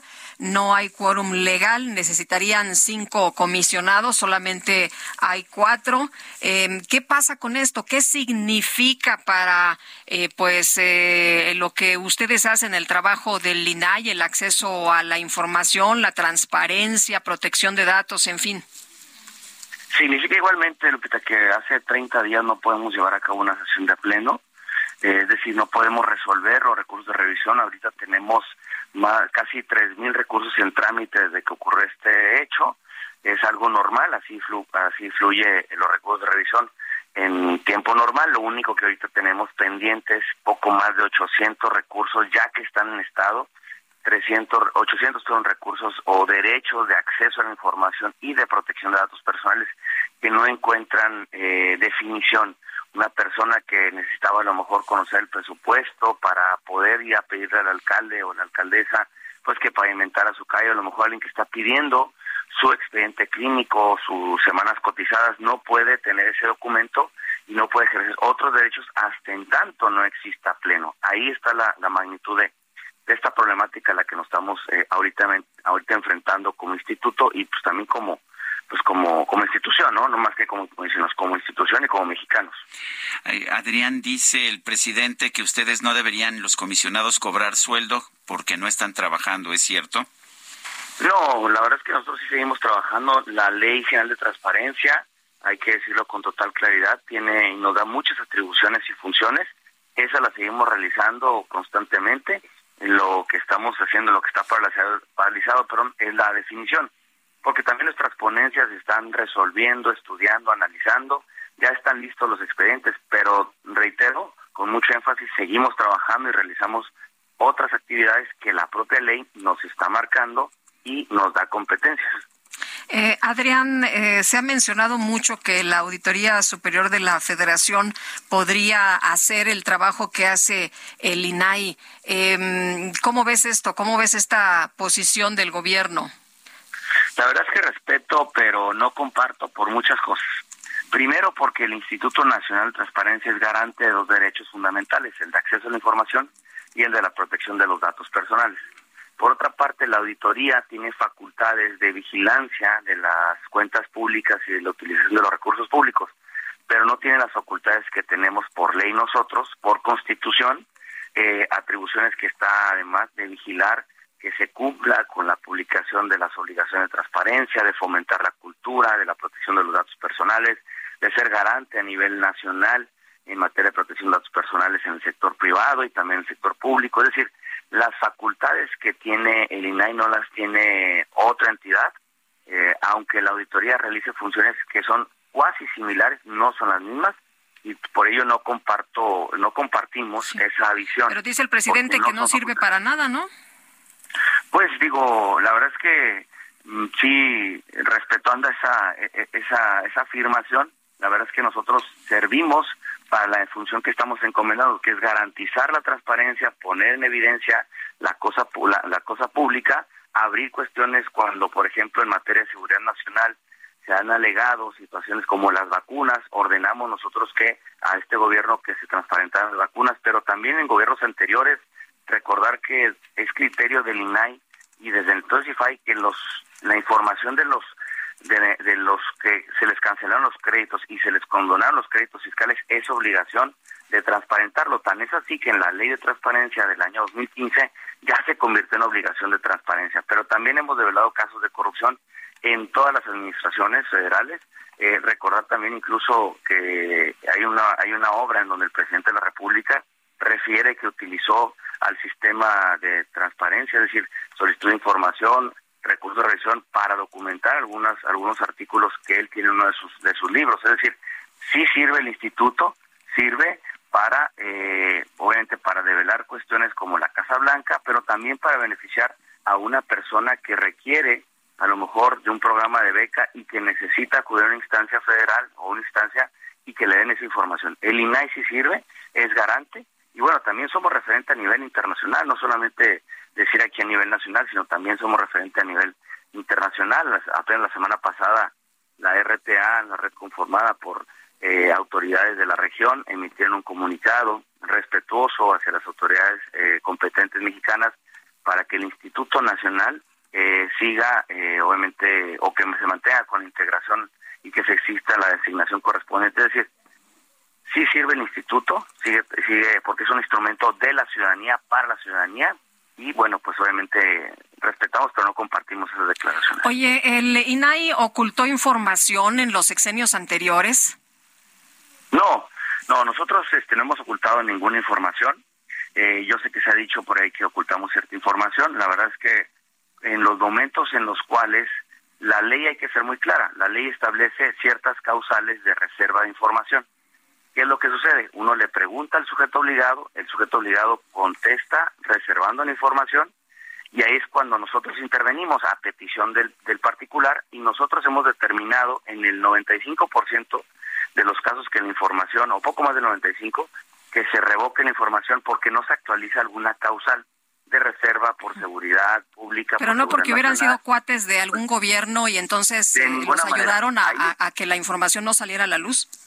No, Lupita, ahí están los recursos de revisión. Cuando ha habido causas fundadas, se ha tenido que reservar porque tampoco vamos a develar a lo mejor una estrategia de seguridad pública o de seguridad nacional que ponga en peligro el riesgo de todos los habitantes. También tenemos que ser muy claros con eso. Cuando se actualizan las causales, están fundamentadas. Ahí están los recursos de revisión, están las resoluciones, ¿Qué es lo que habla finalmente por nosotros. Y yo sí quisiera hacer una invitación, pues a que revisaran, que se revisaran las resoluciones que son públicas, eh, para que conozcan cuáles son nuestros argumentos y que la gente evalúe a partir de las resoluciones, a partir de información, de evidencia documental, ¿no? Para que se forme precisamente un criterio informado. ¿Qué es lo que nosotros tenemos? Que la gente pregunte, pregunte y que después de ella tome su, su, su decisión este, informada. Yo quiero agradecerte, Adrián Alcalá, comisionado del INAI. Gracias por conversar con nosotros. Al contrario, Sergio, muchas gracias, muy amable. Lupita, hasta luego. Gracias, Adrián. Hasta luego, Adrián Alcalá, comisionado del INAI. Y al adquirir una prenda usada, ¿qué cree usted? Pues se habla de que hay una reducción de emisión que genera una prenda nueva y que la moda provoca más emisiones de carbono que todos los vuelos y envíos marítimos internacionales. ¿Qué tal ese dato interesante? Eh, Ana Isabel Orbañanos es eh, Country Manager de Go Trendier en México y Ana Isabel, gracias por platicar de este tema con nosotros. ¿Cómo estás? Buenos días. Hola Lupita, hola Sergio, muy buenos días. Encantada de estar por acá. Oye, son eh, datos que, que impactan, ¿no? Porque a lo mejor si, si decimos, ah, bueno, pues es que una prenda usada evita el 80%, pero si ya nos lo ponen eh, comparado con qué, eh, ahí sí nos llama mucho la atención. Sí, Lupita Pita, es, eh, es de hecho la segunda industria más contaminante a, mundial, a nivel mundial después de la petrolera. Entonces sí, estamos ante un problema bastante importante y pues justo la, la compra de moda de segunda mano eh, ayuda muchísimo a atacar este problema. Ahora, la gente tiene resistencia a usar ropa de segunda mano. ¿Qué les dicen ustedes?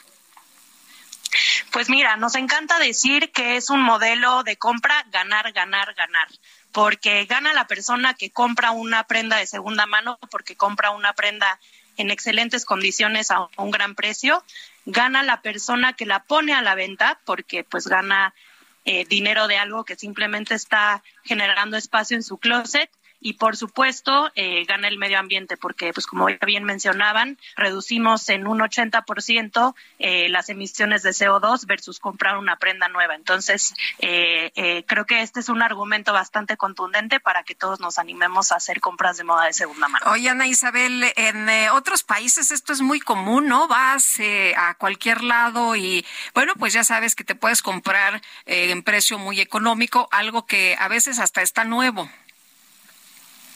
Sí, sí, la verdad es que eh, en Europa, en Estados Unidos es un mercado creciente, pero en Latinoamérica no nos quedamos atrás y ya sabemos que que luego las tendencias que vemos eh, internacionalmente es cuestión de tiempo para que lleguen acá. Y pues en México también es algo que lleva sucediendo hace mucho tiempo eh, en, en, en, offline, ¿no? Como le llamamos, los, los tianguis, las tiendas vintage, ¿no? Con, con marcas de lujo de los ochentas y el hacerlo online, pues nos permite generar eh, un mayor impacto y, y, que se haga este, este nuevo modelo de consumo más responsable, mucho más masivo.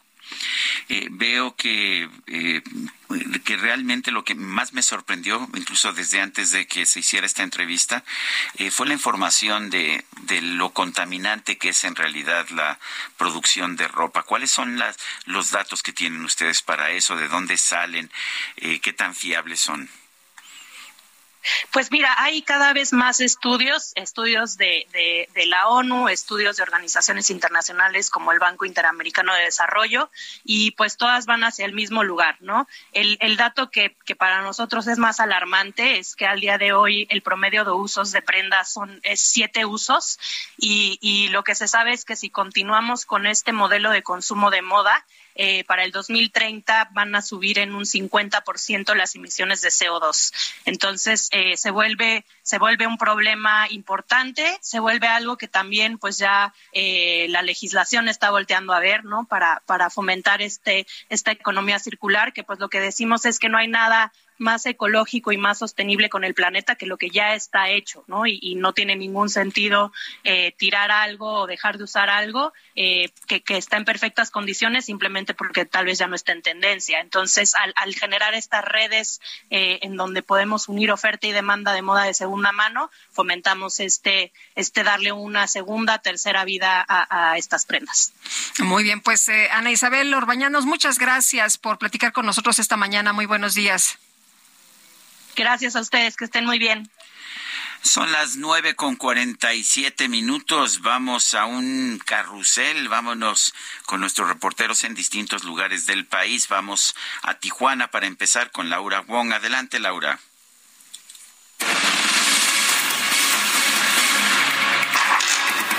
El arzobispo de la Arquidiócesis de Tijuana, Francisco Moreno Barrón, anunció este domingo que padece cáncer y se encuentra en tratamiento en la Ciudad de México. A través de un comunicado, confirmó que ha decidido someterse a un tratamiento oncológico avanzado basado en la medicina de precisión.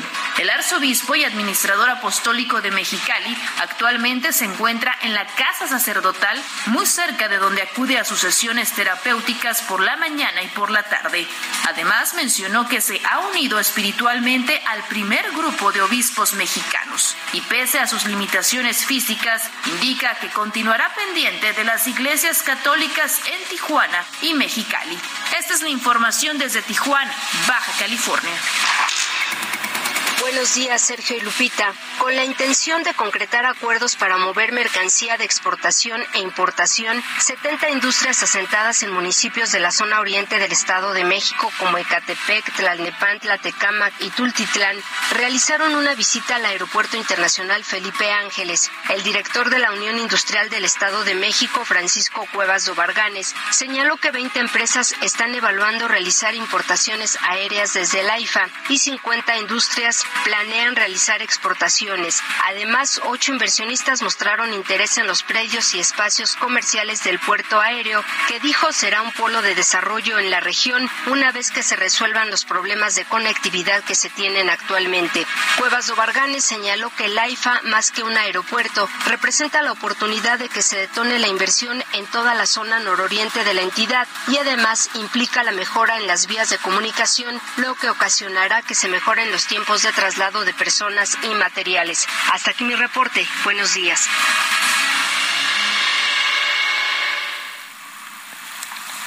Bueno, pues hasta aquí nuestro recorrido por el país y mucha información también en distintas partes de la República Mexicana. Y si les parece bien, vámonos a un resumen. Cuando son las nueve de la mañana con cuarenta y nueve minutos, qué rápido se ha ido esta mañana de Hombre, de, de, boleto. Bueno, vamos al resumen de la información más importante que se ha generado esta misma mañana presidente Andrés Manuel López Obrador informó que mañana va a conversar con una funcionaria de los Estados Unidos para impulsar un plan para regular la migración tras el fin del título 42. Los migrantes no se arriesguen, no se arriesguen. Se está buscando un mecanismo ordenado. Mañana tengo una reunión con eh, una representante del presidente Biden y su equipo para ese propósito. Este, ¿Con quién? Eh?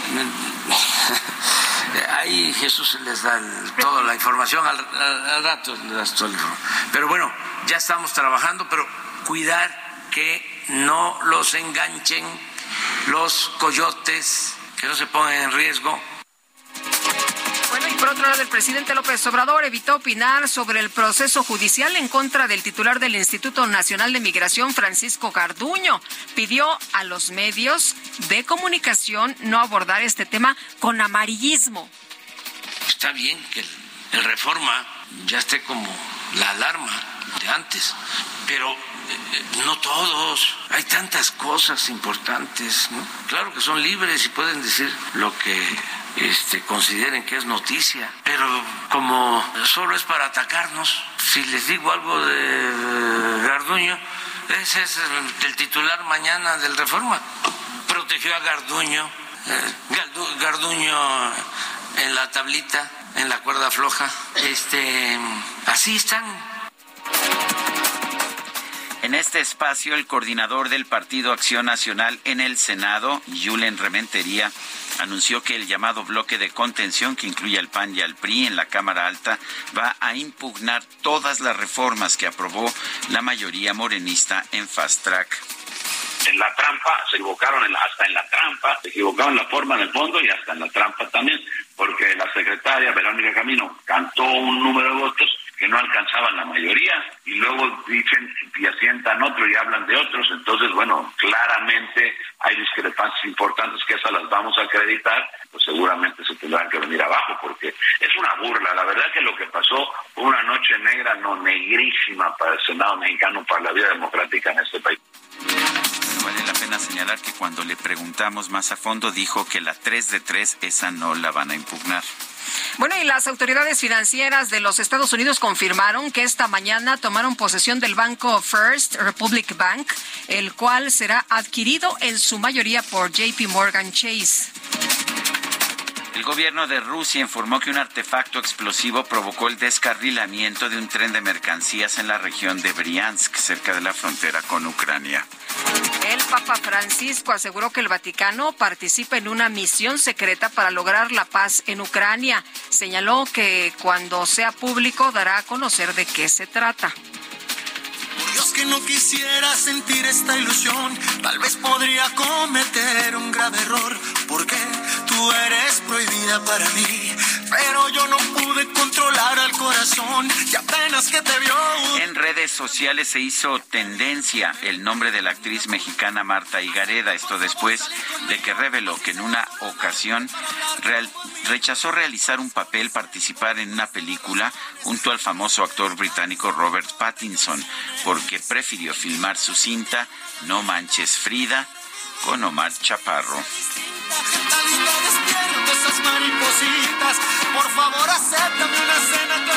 En algún momento me ofrecieron una película eh, con Robert Pattinson, que se me hace, últimamente ha dado un giro su carrera impresionante, es un muy buen actor, y que yo en ese momento, porque iba a ser No Manches Frida, no la hice. Y me acuerdo que mi agente me dijo, ¿cómo es posible? No, o sea, este es un proyecto, está muy padre, ¿por qué no lo vas a hacer? Bueno, pero vámonos con Javier Ruiz, que él no rechaza ningún proyecto. Mi querido Javier, ¿cómo te va? Muy buenos días. Hola Lupita, Sergio, ¿qué tal? Excelente mañana. Pues nos encontramos, Lupita, en el primer cuadro de la capital. Cientos de organizaciones han llegado, de diferentes eh, sindicatos también. Marcharon ellos de la zona de la avenida Juárez, de la avenida 20 de noviembre, algunos más del Ángel de la Independencia hacia el Zócalo de la ciudad para conmemorar justamente el Día del Trabajo, este primero de mayo. Y es por ello, Lupita, que pues prácticamente ya el primer cuadro de la capital se encuentra totalmente cerrado a la circulación. Avenidas como José María Pino Suárez, 20 de noviembre y el ex central se encuentran totalmente cerrados. Hay que evitar todo este perímetro. De momento, Lupita, Sergio, el reporte que tenemos. Gracias, querido Javier. Buenos días. Hasta luego, excelente mañana. Se nos acabó el tiempo, Lupita. Vámonos entonces, coman frutas y verduras y los escuchamos mañana y nos escuchamos nosotros mañana aquí en este espacio. Hasta mañana, gracias de todo corazón. Nos va a dejar el avión. Heraldo Media Group presentó Sergio Sarmiento y Lupita Juárez.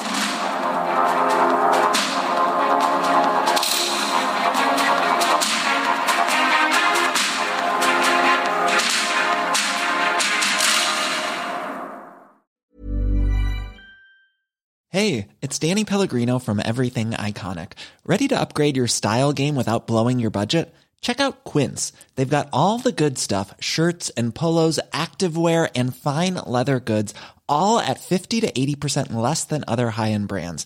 And the best part? They're all about safe, ethical, and responsible manufacturing. Get that luxury vibe without the luxury price tag. Hit up quince.com slash upgrade for free shipping and 365 day returns on your next order. That's quince.com slash upgrade.